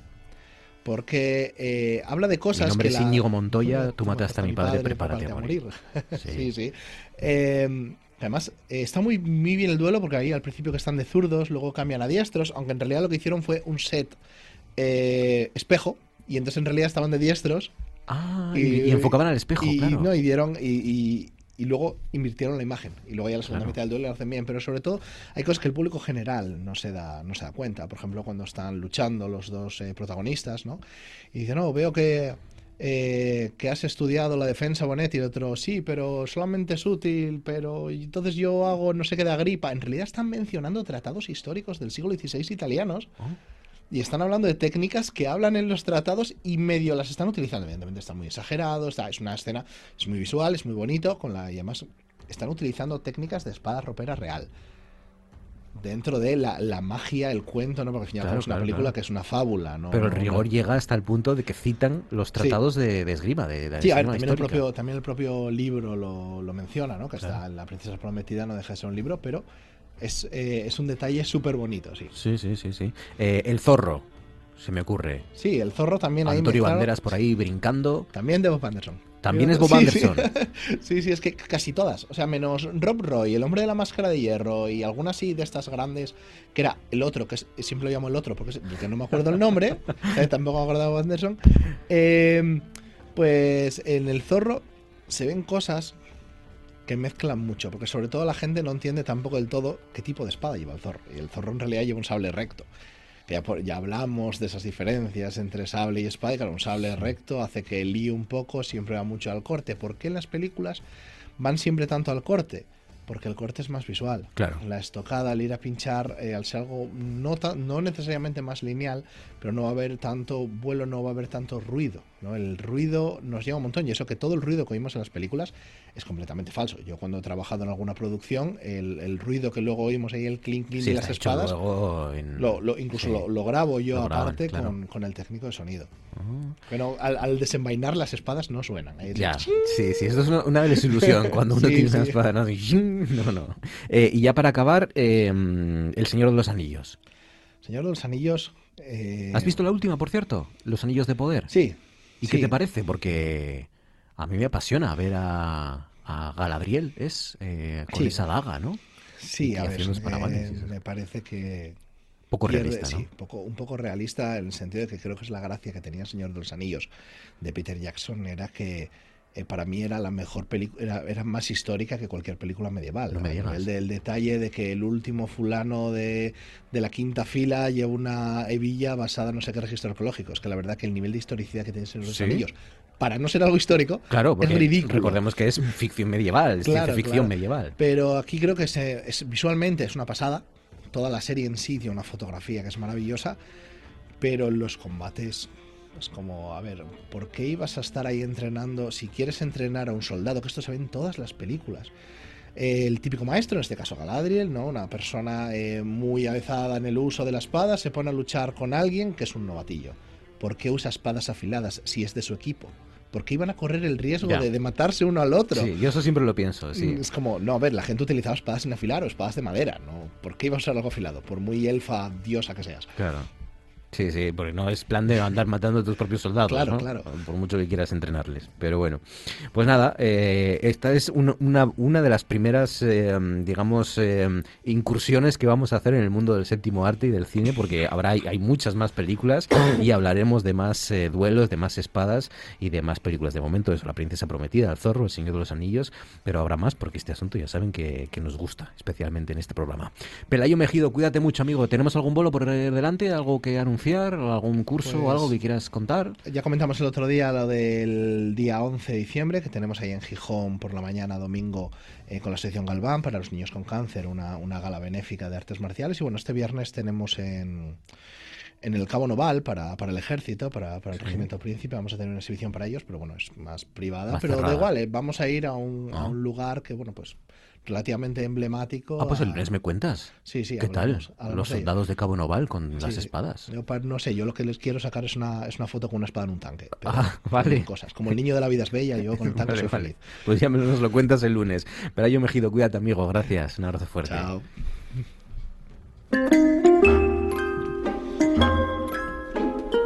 Abrimos nuestra caja de sonidos hoy con el editor de Pez de Plata, Jorge Salvador Galindo.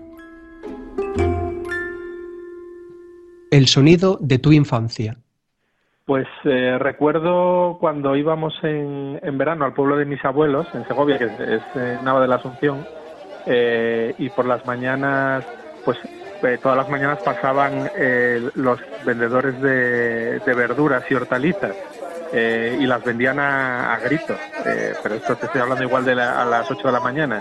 Y, y tenían una cantinela constante que era lo que nos despertaba, era como el despertador que teníamos ahí en el pueblo. El sonido de aquel verano. Pues eh, se me ocurre eh, una canción de, de los Ramones, que es eh, Rockaway Beach, que, bueno, porque tiene una historia así un poco, un poco veraniega, valga la redundancia, ¿no? Es que estábamos en, en, en la playa del Borizu, antes había un, un camping allí, y íbamos todos los veranos. Y uno de los últimos veranos, pues yo creo que tendríamos 17, 18 años, íbamos con los amigos y, nos pusimos en una tienda y justo al lado había otra tienda de, un, tío que tocaba la guitarra española allí rodeado de tías y nos tenía de los nervios a todos. Bueno, pues a ese le estuvimos machacando con los Ramones y con esa canción en concreto durante toda la semana, ¿no? Un sonido que no soportas. Eh, me he mudado recientemente de, piso y en la pared de, mi habitación, dentro de la pared, hay una especie de zumbido. Eh, ese zumbido que parecen como, a mí al principio me parecía que venía de fuera, luego no, luego eh, me parecía como un zumbido de abejas. Bueno, pues resulta que debe ser una tensión eléctrica que viene de las oficinas que hay abajo. Un sonido que te remueve por dentro y te vuelve nostálgico en los últimos tiempos no se oye, no es, no es habitual. Y es que es yo creo que es uno de los primeros recuerdos que tengo yo de, cuando era pequeño, pero pequeño, yo qué sé, igual tendría 3, 4 años. Y, siempre que lo oigo me recuerda a, también en el pueblo, en Nava de la Asunción, eh, las partidas de dominó que, echaba mi abuelo en el bar de abajo. Em, que era una especie de una mezcla de barullo porque había varias partidas pero yo a veces entraba y era y es el sonido de las fichas de dominó cuando el paisano las, las estampa contra el mármol de la mesa, aquellas mesas eran de mármol, era un bueno era un bar de pueblos de estos eh, antiguo que ya que ya cerrado. Ese sonido de, las fichas cuando lo oigo siempre me, me, me, lleva otra vez a esa infancia de, de todos los veranos y las navidades en, en el pueblo de Segovia. El sonido de la voz de una persona o personaje al que recuerdas con cariño. Bueno, pues eh, es el sonido de la voz que todavía la, recuerdo y la retengo muchos días de Conchita Quirós.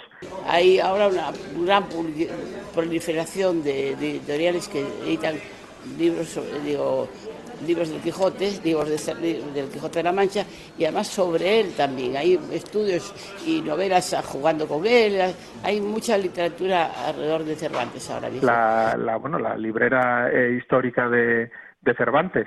Eh, porque estuve, bueno, yo pasé muchas tardes allí con ella antes de su fallecimiento hace, hace un año y, y, todavía hoy cuando estoy allí pues en presentaciones en la librería y eso, pues me acuerdo un poco de todas las charlas que teníamos todas las tardes. El sonido de un lugar. El, el sonido del silencio cuando entras en una librería eh, de viejo. Eh, en las librerías, digamos, normales, eh, de novedades y eso, hay, hay un barullo, eh, bueno, en el mejor de los casos, pero eh, en las librerías de viejo suele haber un silencio como que te permite una concentración adicional, ¿no?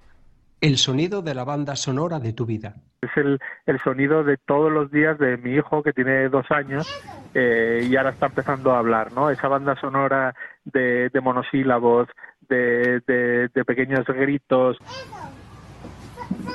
El sonido de una palabra. Es el sonido de la palabra reloj pronunciada por Cortázar. Preámbulo a las instrucciones para dar cuerda al reloj. Piensa en esto. Cuando te regalan un reloj, te regalan un pequeño infierno florido, una cadena de rosas, un calabozo de aire no te dan solamente el reloj. Que es un, hay un vídeo por ahí que, que siempre que doy con él o a veces hasta lo busco, eh, que es, eh, bueno, Cortázar leyendo eh, sus instrucciones para dar cuerda, cuerda a un reloj.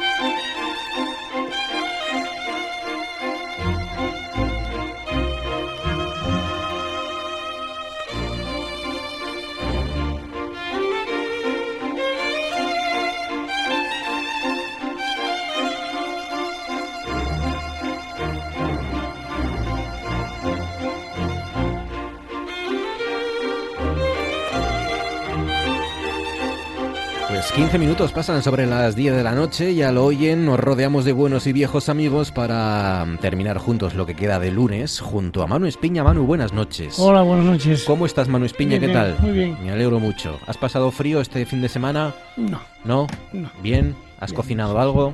Bueno, sí, estuve haciendo ¿Sí? cositas. ¿Para el nieto? ¿Para los nietos? Bueno, para, para todos, para toda la familia. ¿Para la hija? ¿Para quién? ¿Para toda la familia? Sí, ¿Sí? ¿Qué has cocinado? Bueno, se- estuve... Mira, curioso, potarros, ¿no? Ah, qué rico. Sí. Que además estaban súper baratos en, el- en la tienda. O sea, a 4,65 el kilo. Sí. Eh, imagínate. Cada vez que escucho la palabra... Guisa- guisaditos con un poco de arroz. Sí, cada vez que escucho la palabra potarro me acuerdo de la anécdota que contó aquí eh, eh, Luis, Luis Arias Argüelles Meres, que en paz descanse, Sí.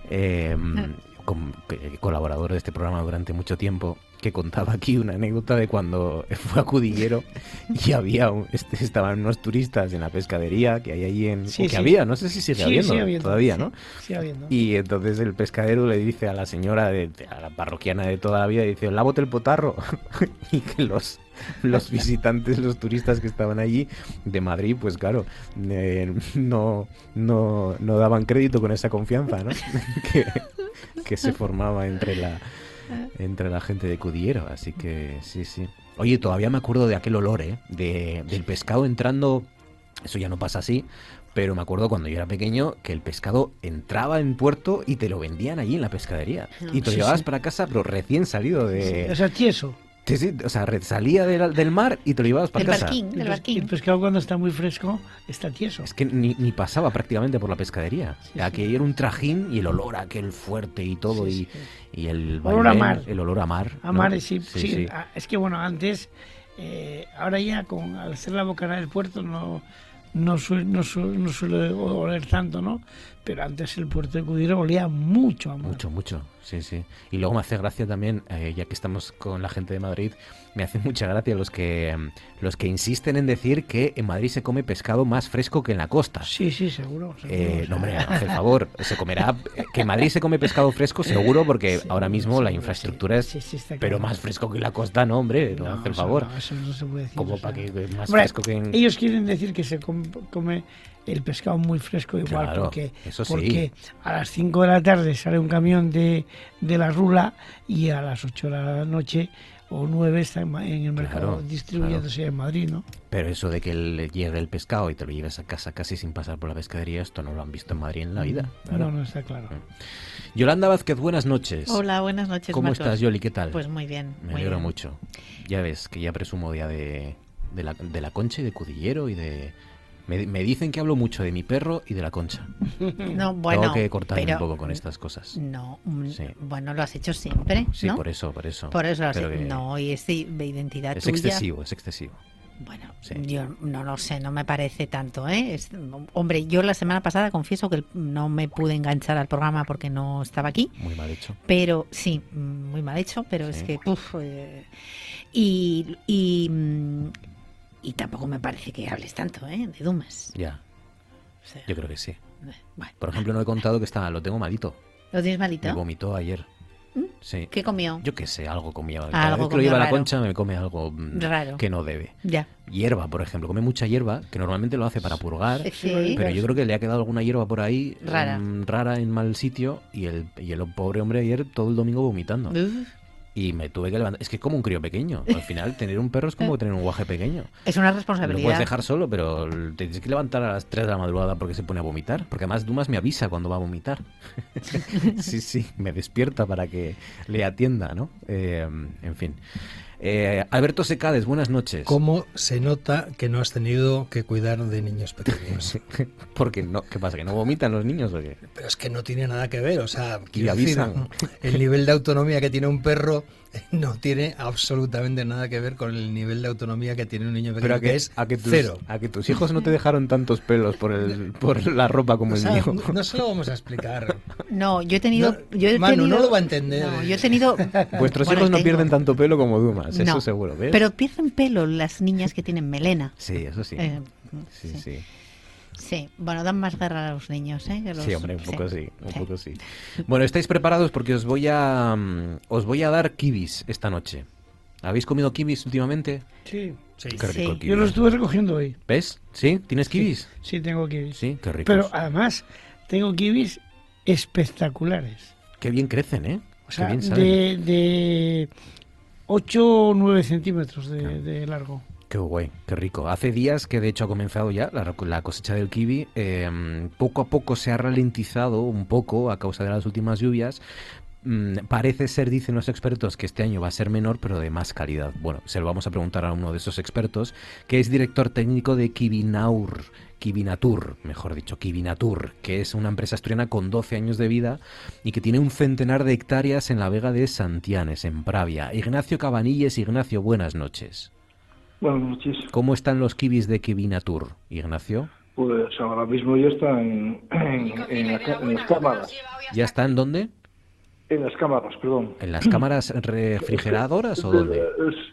Sí, sí, sí. Ya están en las cámaras. Ya se termi- terminamos de recolectar los últimos kiwis el pasado viernes y ahora mismo ya están en las cámaras, pues ya terminando de madurar los que los que van a salir pronto al mercado y, aquellos que, que bueno que se van a conservar por más tiempo, pues bueno, ahí está realizando su, su madu- maduración para que los podamos vender pues a lo largo de los siguientes seis meses. ¿Cuánto tiempo maduran, más o menos, Ignacio, en las cámaras? Pues eh, últimamente pues podemos conservar los, los, los kiwis pues aproximadamente eso hasta el mes de junio, julio, agosto, por ahí son seis meses aproximadamente hasta que pues lo- eh, los kiwis del hemisferio sur pues pues eh, vengan a, a España y Asturias. Oye, ¿y es verdad que em, hay menos kiwi, pero es más grande y de mejor calidad el de este año? Eh, sí, en general sí, porque bueno, hemos tenido alguna adversidad climática a final del mes de marzo, principio del mes de abril, alguna helada, lo cual dañó pues esos brotes jóvenes que teníamos en, en esos momentos y, y, bueno, bueno, hemos tenido menos menos cantidad de kiwis, lo cual ha hecho que los que han quedado pues hayan crecido más. O sea, el frío, ¿no? Esas heladas que provoca una... un- ¿Qué es? Una poda natural, eh, lo, lo llamáis. Bueno, es un, sí, es un, un atolladero natural. O sea, menos fruto, pero el que sale eh, es mejor, está más fuerte, digamos. Sí, sí, sí, la, la planta madre pues tiene que alimentar a menos frutos y lógicamente pues tiene que más. ¿Y cómo se recoge, Ignacio? Manualmente, manualmente. Mano a mano, uno a eh, uno. u- Uno a uno, uno a uno, con cuidado, uno a uno. Y, y se depositan pues en sacos o sacos de recogida o en cubos y, y, y luego se van con cuidado pues pues eh, pasándolos a los palos correspondientes que, que van a ir ya a, a las cámaras o, o a salir al mercado. Oye, em, en el área de Forcinas, ahí en Pravia, ¿cuánto kiwi eh, va, eh, va a recoger eh, Kiwi Natur? ¿Cuánto, ¿Cuánto kiwi podéis recoger, más o menos? Pues este año aproximadamente rondaremos pues por unas 600.000 600.000 kilos. 600.000 kilos. Es entre, sí, entre las eh, dos, dos fincas principales que tenemos, una en Forcinas y otra en Santianes de Pravia. Qué bueno. Qué, Aparte, aparte, aparte de esas, bueno, tenemos más fincas, pero las, las principales son esas. ¿Y, y lo mandáis, supongo, pa- pa- para afuera la mayor parte o, o se consume aquí, Ignacio? Bueno, se consume la mayor parte en España. Eh, España somos uno de los países eh, mm, más consumidores de kiwi, por encima de los 4 kilos por, por persona y año, y somos eh, y producimos solamente un 10% de lo que nos comemos, con lo cual somos un mercado pues muy muy apetecible tanto para lógicamente para para nuestras producciones como para de otros países como Portugal, Italia, Francia, que viene a Grecia, que viene aquí pues a vender sus kiwis. No, eh, no lo he entendido bien. O sea, que nos comemos solo el 10% de lo que producimos. Eh, producimos solamente un 10% de lo, de, lo, de lo que comemos. Ah, al revés. Vale, vale, vale. vale. Entonces somos somos deficitarios en, en- en producción. Necesitamos eh, más kiwi en España. necesitamos producir más kiwis, sí, para abastecer nuestro mercado, sí. qué bueno, qué curioso. No sabía yo que había ese... Por, por eso, por eso, bueno, pues es un, es un cultivo que tiene mucha, mucha proyección. Ya lo veo. Ya lo veo. ¿Por, por, por qué? Por, bueno, por, por el sabor y por, y por el beneficio, por lo bueno que es para la salud, supongo, Ignacio. Eh, sí, sí, sí. Es un, un producto que tiene mucha vitamina C. En, en proporción tiene más vitamina C que, por ejemplo, la naranja. Y luego tiene otras propiedades eh, muy valiosas como es la fibra. Tiene mucha fibra, con lo cual pues eh, es muy bueno para, para ir al baño.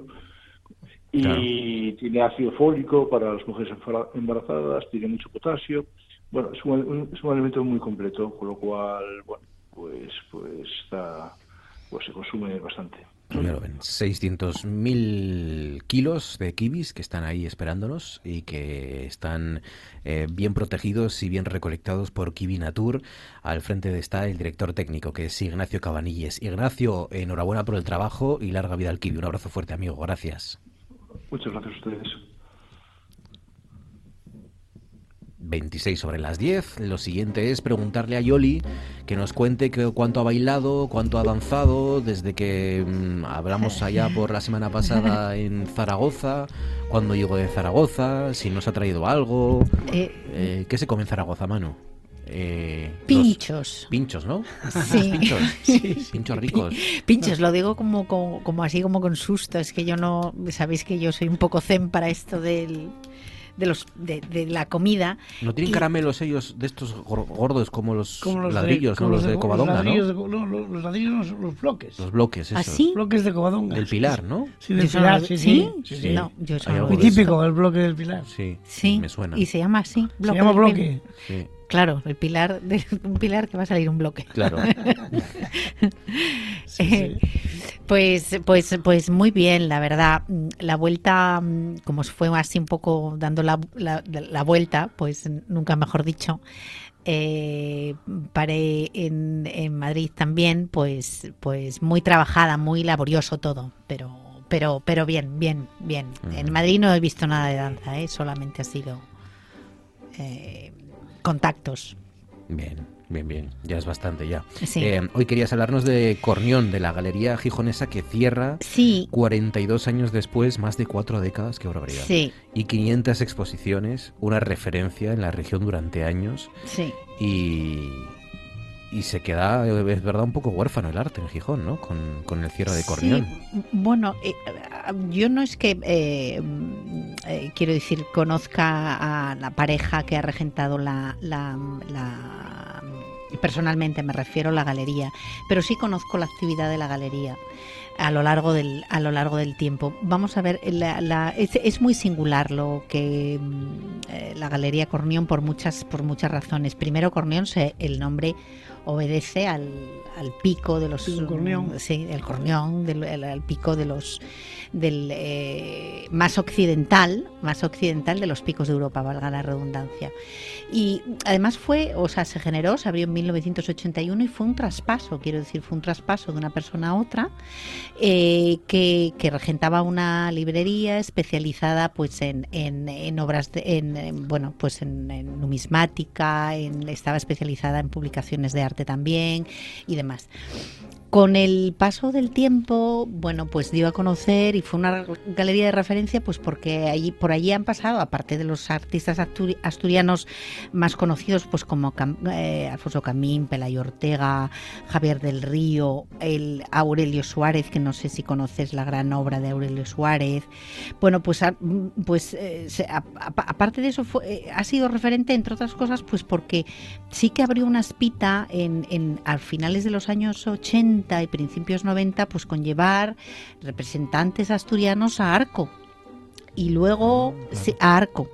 Sobre todo, eh, si no recuerdo mal, entre otras cosas porque yo estaba en Madrid y sí que en aquellos años eh, te- sentía curiosidad por acercarme a, a Arco y ver qué era aquello y de repente darle una patata, una patada a una lechuga y creer y, y- y amonestarte porque alguien te decía, bueno, pues que, acaba- que acababas de estropear una obra de arte, ¿no? Porque había cuatro lechugas en el, en el suelo. Mm.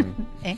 Sí, sí. Entonces, pues Cornior en aquella época llevaba eh, llevaba producto, o pues había, llevaba fondo de galería arco, eh, pues eh, yo, yo te estoy hablando de los años 86 a 90, una cosa así, y yo estaba viviendo allí.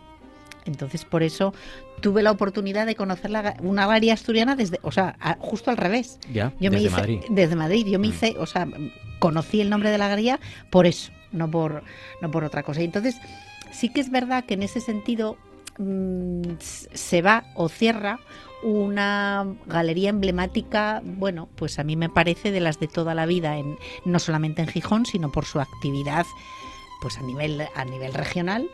Y, y bueno, nada, se cierra el, el próximo 30 de diciembre Qué lástima. se- con una exposición de, de Miguel Galano, que es, mm, ah, yo no la he ido a ver, eh, pero es curioseado un poco por la web.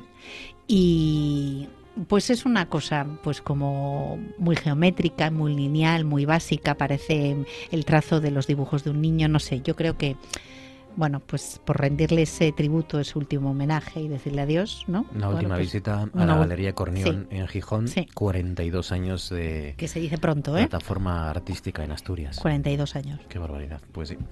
Qué lástima. Manu, ¿entregamos premios hoy o no? Sí, Vale, sí. venga, pues Náyade y el Reventón. Empezamos Bueno, con el Reventón. Eh, van los dos muy relacionados. Yo Vale. empezaría primero con el Náyade, ¿no? Venga, pues Náyade. Porque el Náyade es a la plataforma Valles del Navia.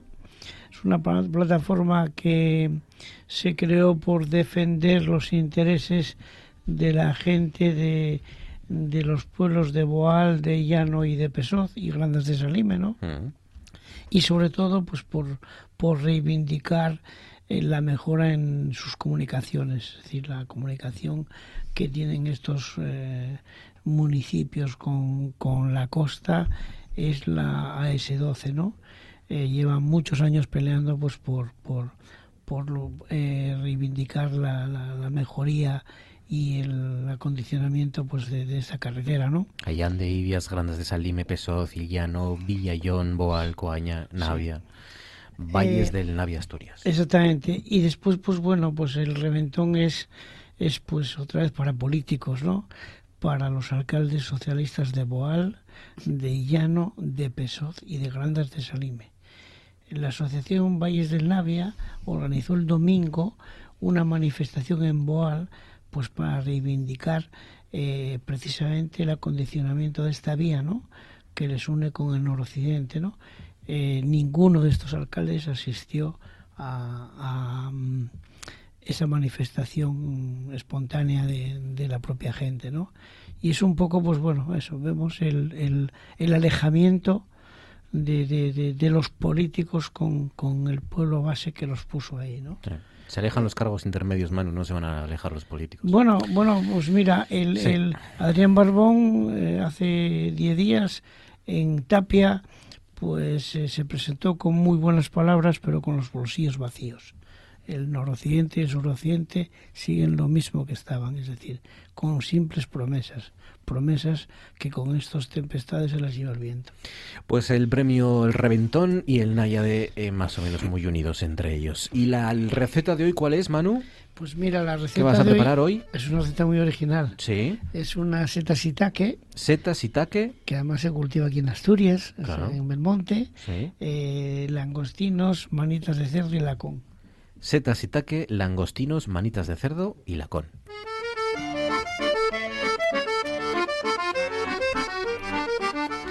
Me gusta cada cosa por su, por su lado, todo junto tiene que ser esto una gloria, Es un una, festival. una bomba de relojería. Seta, sitaque, langostinos, manitas de cerdo sí, sí, y jamón. Y lacón. Lacón. Lacón, sí. Vale. Mira, la se- seta lo primero es nunca lavarlas. La seta no puede, es el enemigo número uno público de la seta es el agua. ¿Por qué? Pues porque el, ¿Si tienen tierra o algo? el 90% de la seta es agua. Ah, claro, tiene sentido. Entonces, bueno, pues no tiene sentido meterle más agua. Se limpian, se quita la tierra bien, se raspan bien y o se limpian con un paño. Simplemente, nunca Vale. lavarlas. Y yo lo que hago con estas es, las pongo en una bandeja de horno, les pongo un poco de sal por encima y unas gotitas de aceite y las meto al horno eh, un cuarto de hora. ¿eh? Así, Solo al horno la seta. Solamente la, la seta, un cuarto de hora, ¿no? Vale. Aparte, Em, las manitas, yo lo que hago es cojo las manitas y el lacón, eh, las meto en una bolsa de vacío, eh, le pongo un poquito de, de sal y agua y lo que hago es confitarlas durante ocho horas. Normalmente yo lo- eso lo hago de noche, porque la luz es más barata, ¿no? Entonces, Claro. bueno, programo el, horno ocho horas a 70 grados y meto pues muchas cosas allá a confitar, ¿no? más de una cosa siempre Claro, aprovechando. para, para aprovechar el horno, que es también una de las cosas que ahora estoy trabajando en, en un tema de, de, de abaratamiento energético en la restauración. Ah, pues mira, me gustan trucos. Pues, pues cosas que estoy sí, sí. preparando, ¿no? Pues estoy trabajando en ello. Ya os contaré Vale, los- vale. los- lo, lo- lo que voy a hacer. Vale. Bueno, pues, pues lo que hago es eso, las confito y al día siguiente pues las saco, las abro la bolsa, eh, las manitas le quito todos los huesos, las pico muy finitas y el lacón pues también lo pico muy finito y lo junto con las manitas, ¿no? Aparte pelo unos langostinos, quito la cabeza y dejo la cola solamente pa- para, después hacer un- un- una farsa con todo esto, ¿no? Vale. Haz- pongo aceite a- en aceite pongo a pochar cebolla, cuando está bien pochadito le echo tomate, eh, añado las colas de los langostinos, Perdón, salsa de tomate. no tomate, Tomate tomate, natural. natural. siempre, Vale. sí. Eh, añado las colas de los langostinos también picaditas, eh, las manitas que he picado y el lacón. Y con todo eso pues hago una farsita que yo lo que hago es le pongo un huevo cocido, mm, rallado pues para trabarla un poco y poder después manipularla, ¿no? Y, importante, eh, la flambeo con, con brandy. Oh, ¿eh? ¿Por qué? de. Pues porque no quiero que tenga el dulzor de la cebolla y sí quiero que tenga el, el sabor potente de las manitas de los langostinos y de y de la con. ¿Y con el brandy le quitas el dulzor Le la quito cebolla? el dulzor de la cebolla, sí, porque Vale. lo que al flambear lo que haces es quemas los azúcares que están eh, en el en, eh, hirviendo arriba en todo Ah, claro. y entonces eliminas esos azúcares, entonces se transforma en Pura un- química, un, claro. sabor seco, ¿no? Claro, claro. Y ya tengo, pues eso, lo que hago es, con ese guiso que he hecho, pongo una seta debajo, el guiso y otra seta encima, y hago una especie de cachopo. Lo paso por harina por huevo y, por, y lo frío para servirlo. Y después, bueno, eh, le puedes hacer mil, mil historias con la salsa. Yo, eh, una opción que hago es la propia salsa que he sacado de, de cocer al vacío, el, la, pongo a reducir, le añado un poco de jerez dulce, entonces me queda una salsa con adulzada, con, eh, con una textura muy untuosa, ¿no? Y la utilizo pues como salsa de, esta, de, este, de este tipo de setas. O también hay una opción y es hacer un pil pil de arbellos y ponerlo como salsa, que es le va de caramelo. Qué rico. Y tenemos entonces mini cachopinos de seta con este relleno que has hecho, empanados. Es- exactamente. Como croquetas grandes. así. Exactamente. Y para mojar donde queramos. Donde queramos y además es un plato espectacular. Es decir, es, es, es o sea, mm, la gente que lo, que lo pruebe y después que nos lo cuente. Setas taque, langostinos, manitas de cerdo y lacón. Todo junto, eh, como croquetinas, así, para mojar luego en el pica pica que tanto nos gusta. Qué rico. Muy bien, muy bien. Eh, estas cosas no las tienen en Omaha, por ejemplo, ni las comen en... Este es más difícil, ¿eh? eh Winston. Winston Salem. Winston Salem. ¿Es todo junto Winston Salem? Es todo junto. Winston Salem. Hoy se enfrentan en nuestra City Wars, la batalla de las ciudades en Estados Unidos, Winston Salem, que esto es de Nueva North Carolina. de North Carolina, eh, Carolina del Norte, y Omaha, que esto es de Nebraska, Exacto. ¿no? Nebraska. Eh, mm, difícil hoy, ¿eh? Difícil el, el qué. Situarlo ya, para empezar. Bueno, pues situarlo, Omaha está, Nebraska está en el centro de Estados Unidos y North Carolina está en la costa, en la costa este. Ahí está. Eh, conexión checa. Sí, hay una conexión checa que veremos. Ah, vale, vale. Pues nada, vamos allá. City Wars. Vamos allá. La guerra de las ciudades.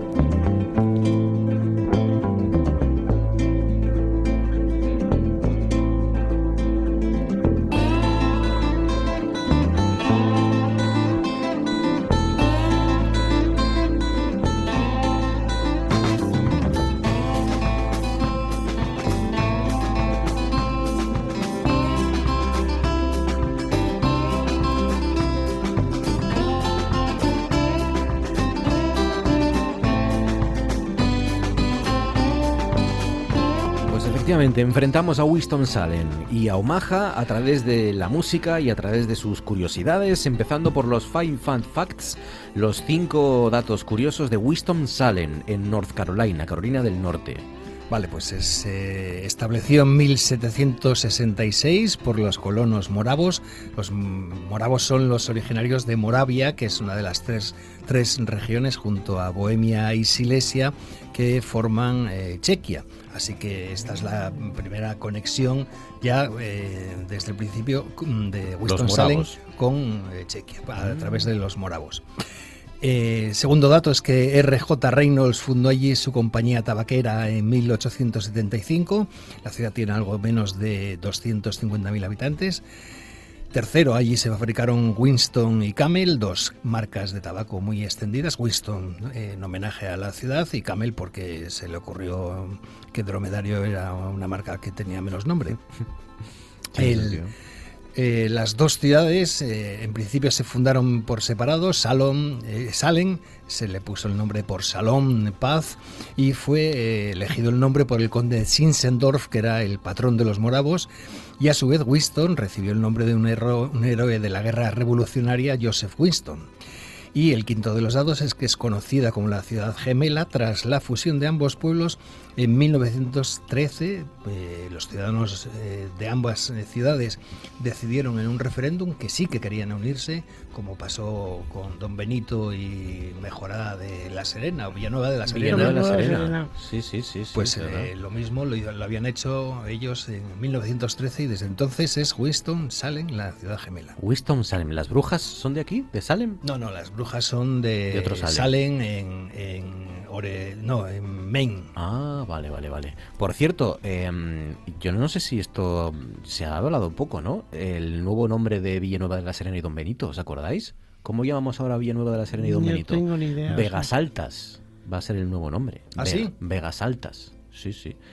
Vegas Altas. Me parece bien. Yo creo que salió en verano y no sé. Que tiraron por la calle el medio, por se de acuerdo. Claro, Vegas Altas, ni para ti ni para mí. Eh, Villanueva de la Serena y Don Benito ahora, Vegas Altas. Y nosotros Winston Salem también, ni para ti ni para mí, o los dos juntos Winston Salem. Esto es muy de los ingleses, ¿eh? Lo de fusionarse. Sí, lo de poner un guion y a la tos Y para adelante, ¿no? Sí, pues nada. Vamos allá pues con. A mí me gusta lo de los guiones. ¿Sí? ¿Te gusta? Sí, sí. Sí. sí. Está pero, bien. pero, lo que es que Villanueva de la Serena, guion Don Benito, no, esto ya eso es no, eterno. Eso, claro, esto, ese, eso es muy eterno. Sí. que el, gasto problema era, el problema era decidir cuál iba primero. Sí, sí, sí. sí, sí, sí. Claro. Venga, vamos allá. Así suena la primera de las canciones de esta noche.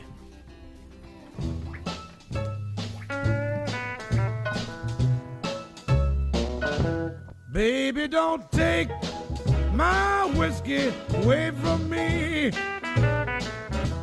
Baby, don't take my whiskey away from me. You can help yourself to my last dollar. If you touch my jug, you're gonna hear me holler. Don't take my whiskey away from me.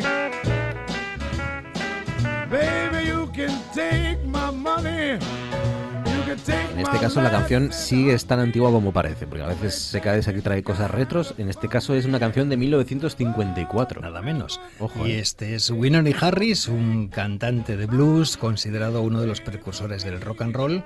Y pues él, él era hijo de una madre soltera de 15 años, sin padre conocido, posiblemente, según hablaban, un indio llamado Blue Jay. Y no tuvo una figura paterna hasta que su madre se casó con Luther Harris, 15 años mayor que ella. Y bueno, cuando él tenía 20 años empezó a salir con Oli, con quien tendría una hija y se casarían. Esta canción yo la encontré eh, pues hace unos años, en 2016, en la película Hidden Figures, no sé si te acuerdas, sí. sobre las matemáticas afroamericanas, tres mujeres que participaron en la NASA en la carrera espacial de los años 60 y bueno, pues esta canción salía por allí y era muy divertida. Cariño, no me quites mi whisky, puedes quitarme hasta el último dólar, pero recuerda, como me toques el vaso, podrás oírme gritar. Baby, don't take my whiskey away from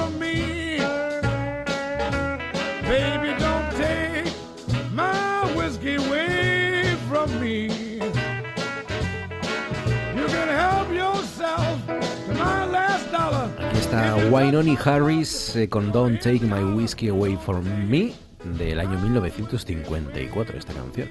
Wynoni Harris. ¿Qué nota le das, eh, Yoli, a Wynoni Harris? Siete.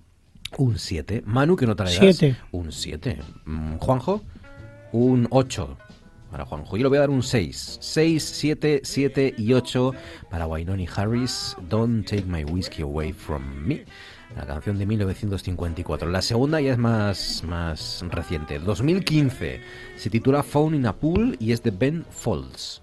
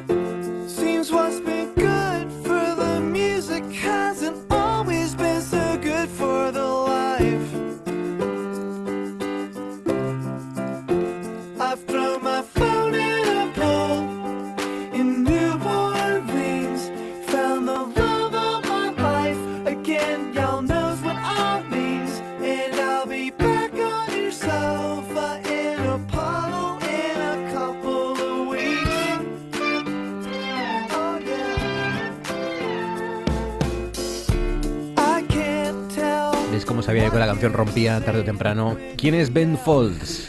Pues es un músico singular, así rápidamente dicho. Él había sido pianista en el trío de rock alternativo Ben Folds Five, que a pesar de que se llamaba Five eran solamente tres, y desde mayo de 2017 es asesor artístico en la Orquesta Sinfónica Nacional en el Centro Kennedy en Washington DC, en la capital del estado del país. Así que él empezó a tocar el piano, esta historia cuando la leí me hizo mucha gracia, cuando su padre, que era carpintero, trajo un piano a casa porque un cliente no había podido pagar la cuenta y entonces eh, decidieron intercambiar el- la madera El de- de- de- del mueble que él había preparado por el piano. Y entonces eh, él tuvo la oportunidad de aprender a tocar el piano desde entonces. Fíjate. Este disco del 2015, Souder, tiene ocho canciones y tres movimientos de un concierto para piano y orquesta interpre-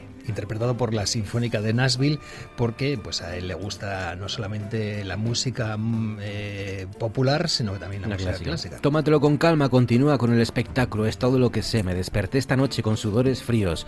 Parece que lo que es bueno para la música no siempre es bueno para la vida. No puedo saber lo que estás diciendo si gritas al mismo tiempo.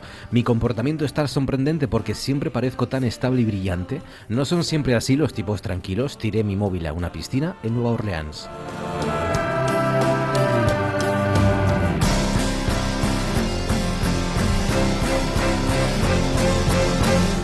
Drink it faster, drink it slow. That's what I know.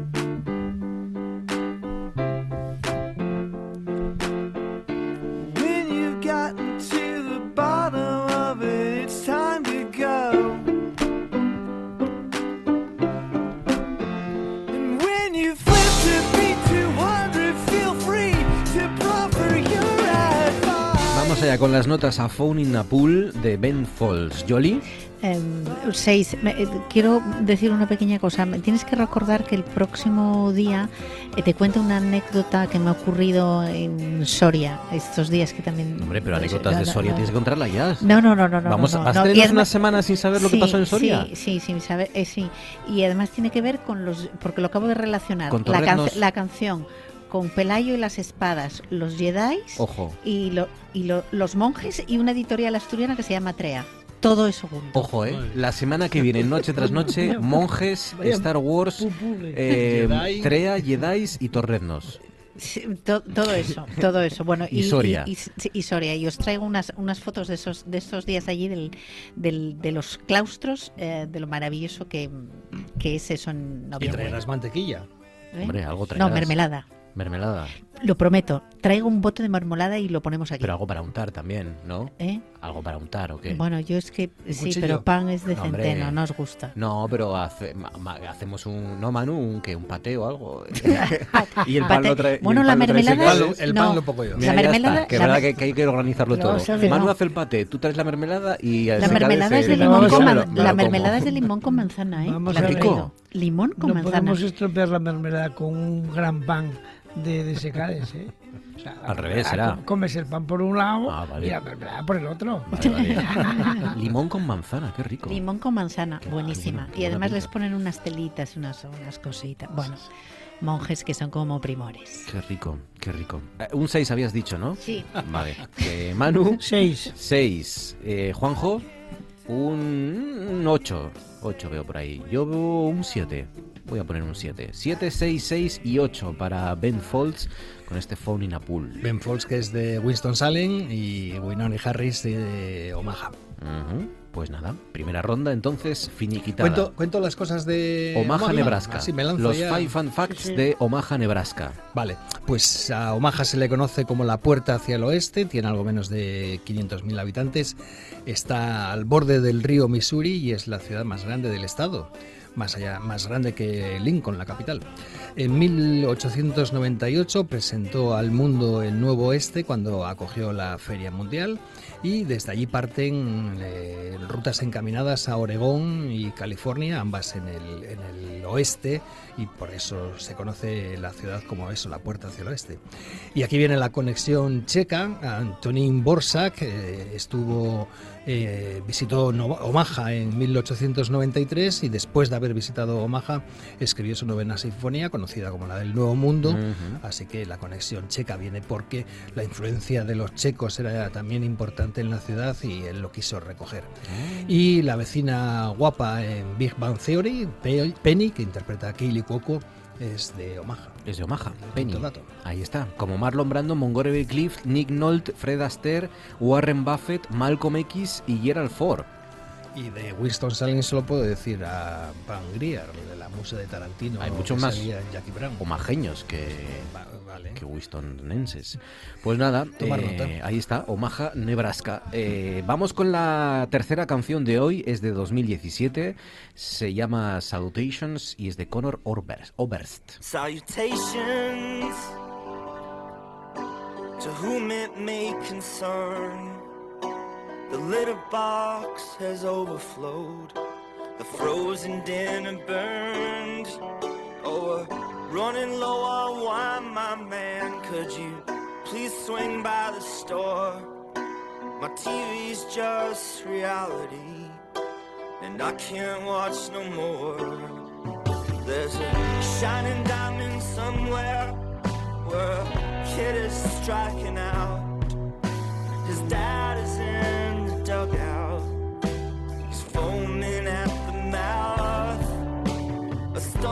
Turning sour inside of a disappointed scout.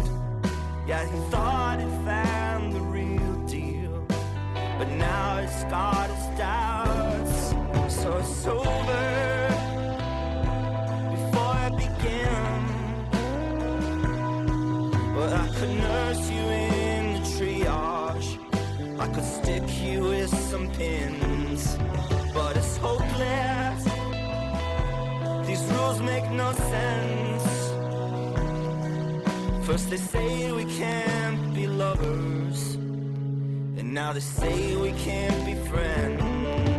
Salutations. ¿Quién es Conor Oberst? Bueno, pues un cantante inquieto, conocido por su participación en muchos grupos. El más conocido de todos es Brian Eyes. Ah, Ahora sí, ya decía Y yo. además tiene una carrera en solitario importante. Este disco, el octavo en solitario, es complemento de Ruminations del año anterior, del 2016, porque este Salutation es del 2017. Y 10 de las canciones aparecían en formato acústico en el disco precedente.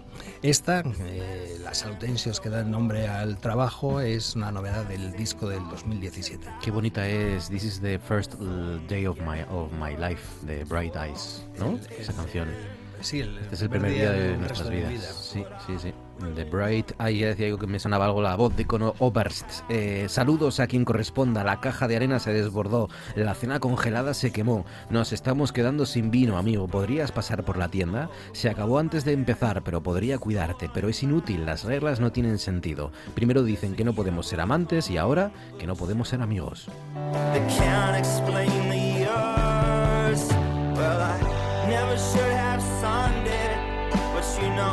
summer's coming soon.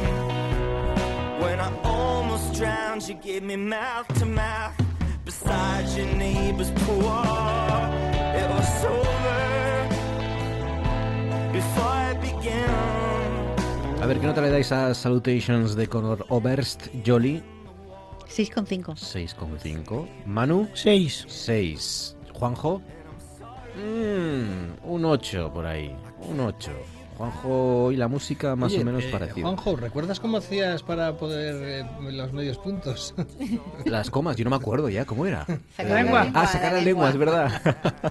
es La verdad. 31. Eh, La 30. 8. Qué bien le quedan las gafas a este chico hoy, Yo ¿no? voy a- Gracias, Yoli. Ah, Juanjo dices. Ah, vale. Es que nunca lo había visto. Sí, es verdad. No eras intelectual, ¿no? Sí, sí, sí, sí. sí, sí. es verdad, sí. Sí. Eh, pues yo le voy a dar un 7,5. 7,5 a Conor Oberst. Eh, 7,5, 6, 6,5 y 8 para Salutations de 2017. La última canción que va a cerrar este City Wars es de 2020, se titula Call It a Day y es de Caleb Codell.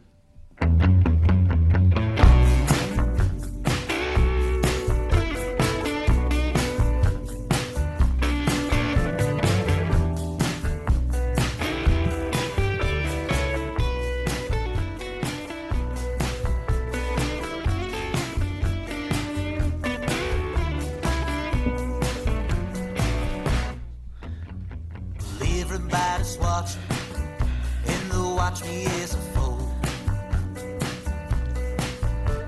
Everybody's watching, they're watching me as a fool. Seems like they wouldn't have time. Watch me at all. The bricks are piled high, they're weighing heavy on my chest. A ver, hablamos de Caleb Codell. Pues esta canción, Calita Day, incluida en su disco de hace dos años, Better Hurry Up, es del quinto disco de un autor que a mí me ha tocado fortísimo, me gusta mucho esta mezcla de estilos, que es la americana, el soul, el blues, el country y el folk, pero a él, él dota las canciones con una elegante modernidad. Todo el mundo está mirando y me mirarán mientras caigo. Parecía que no iban a tener tiempo para mirarme en absoluto, pero los ladrillos están apilados y pesan mucho en mi pecho. A veces parece que el mundo solo quiere saber cuánto me queda.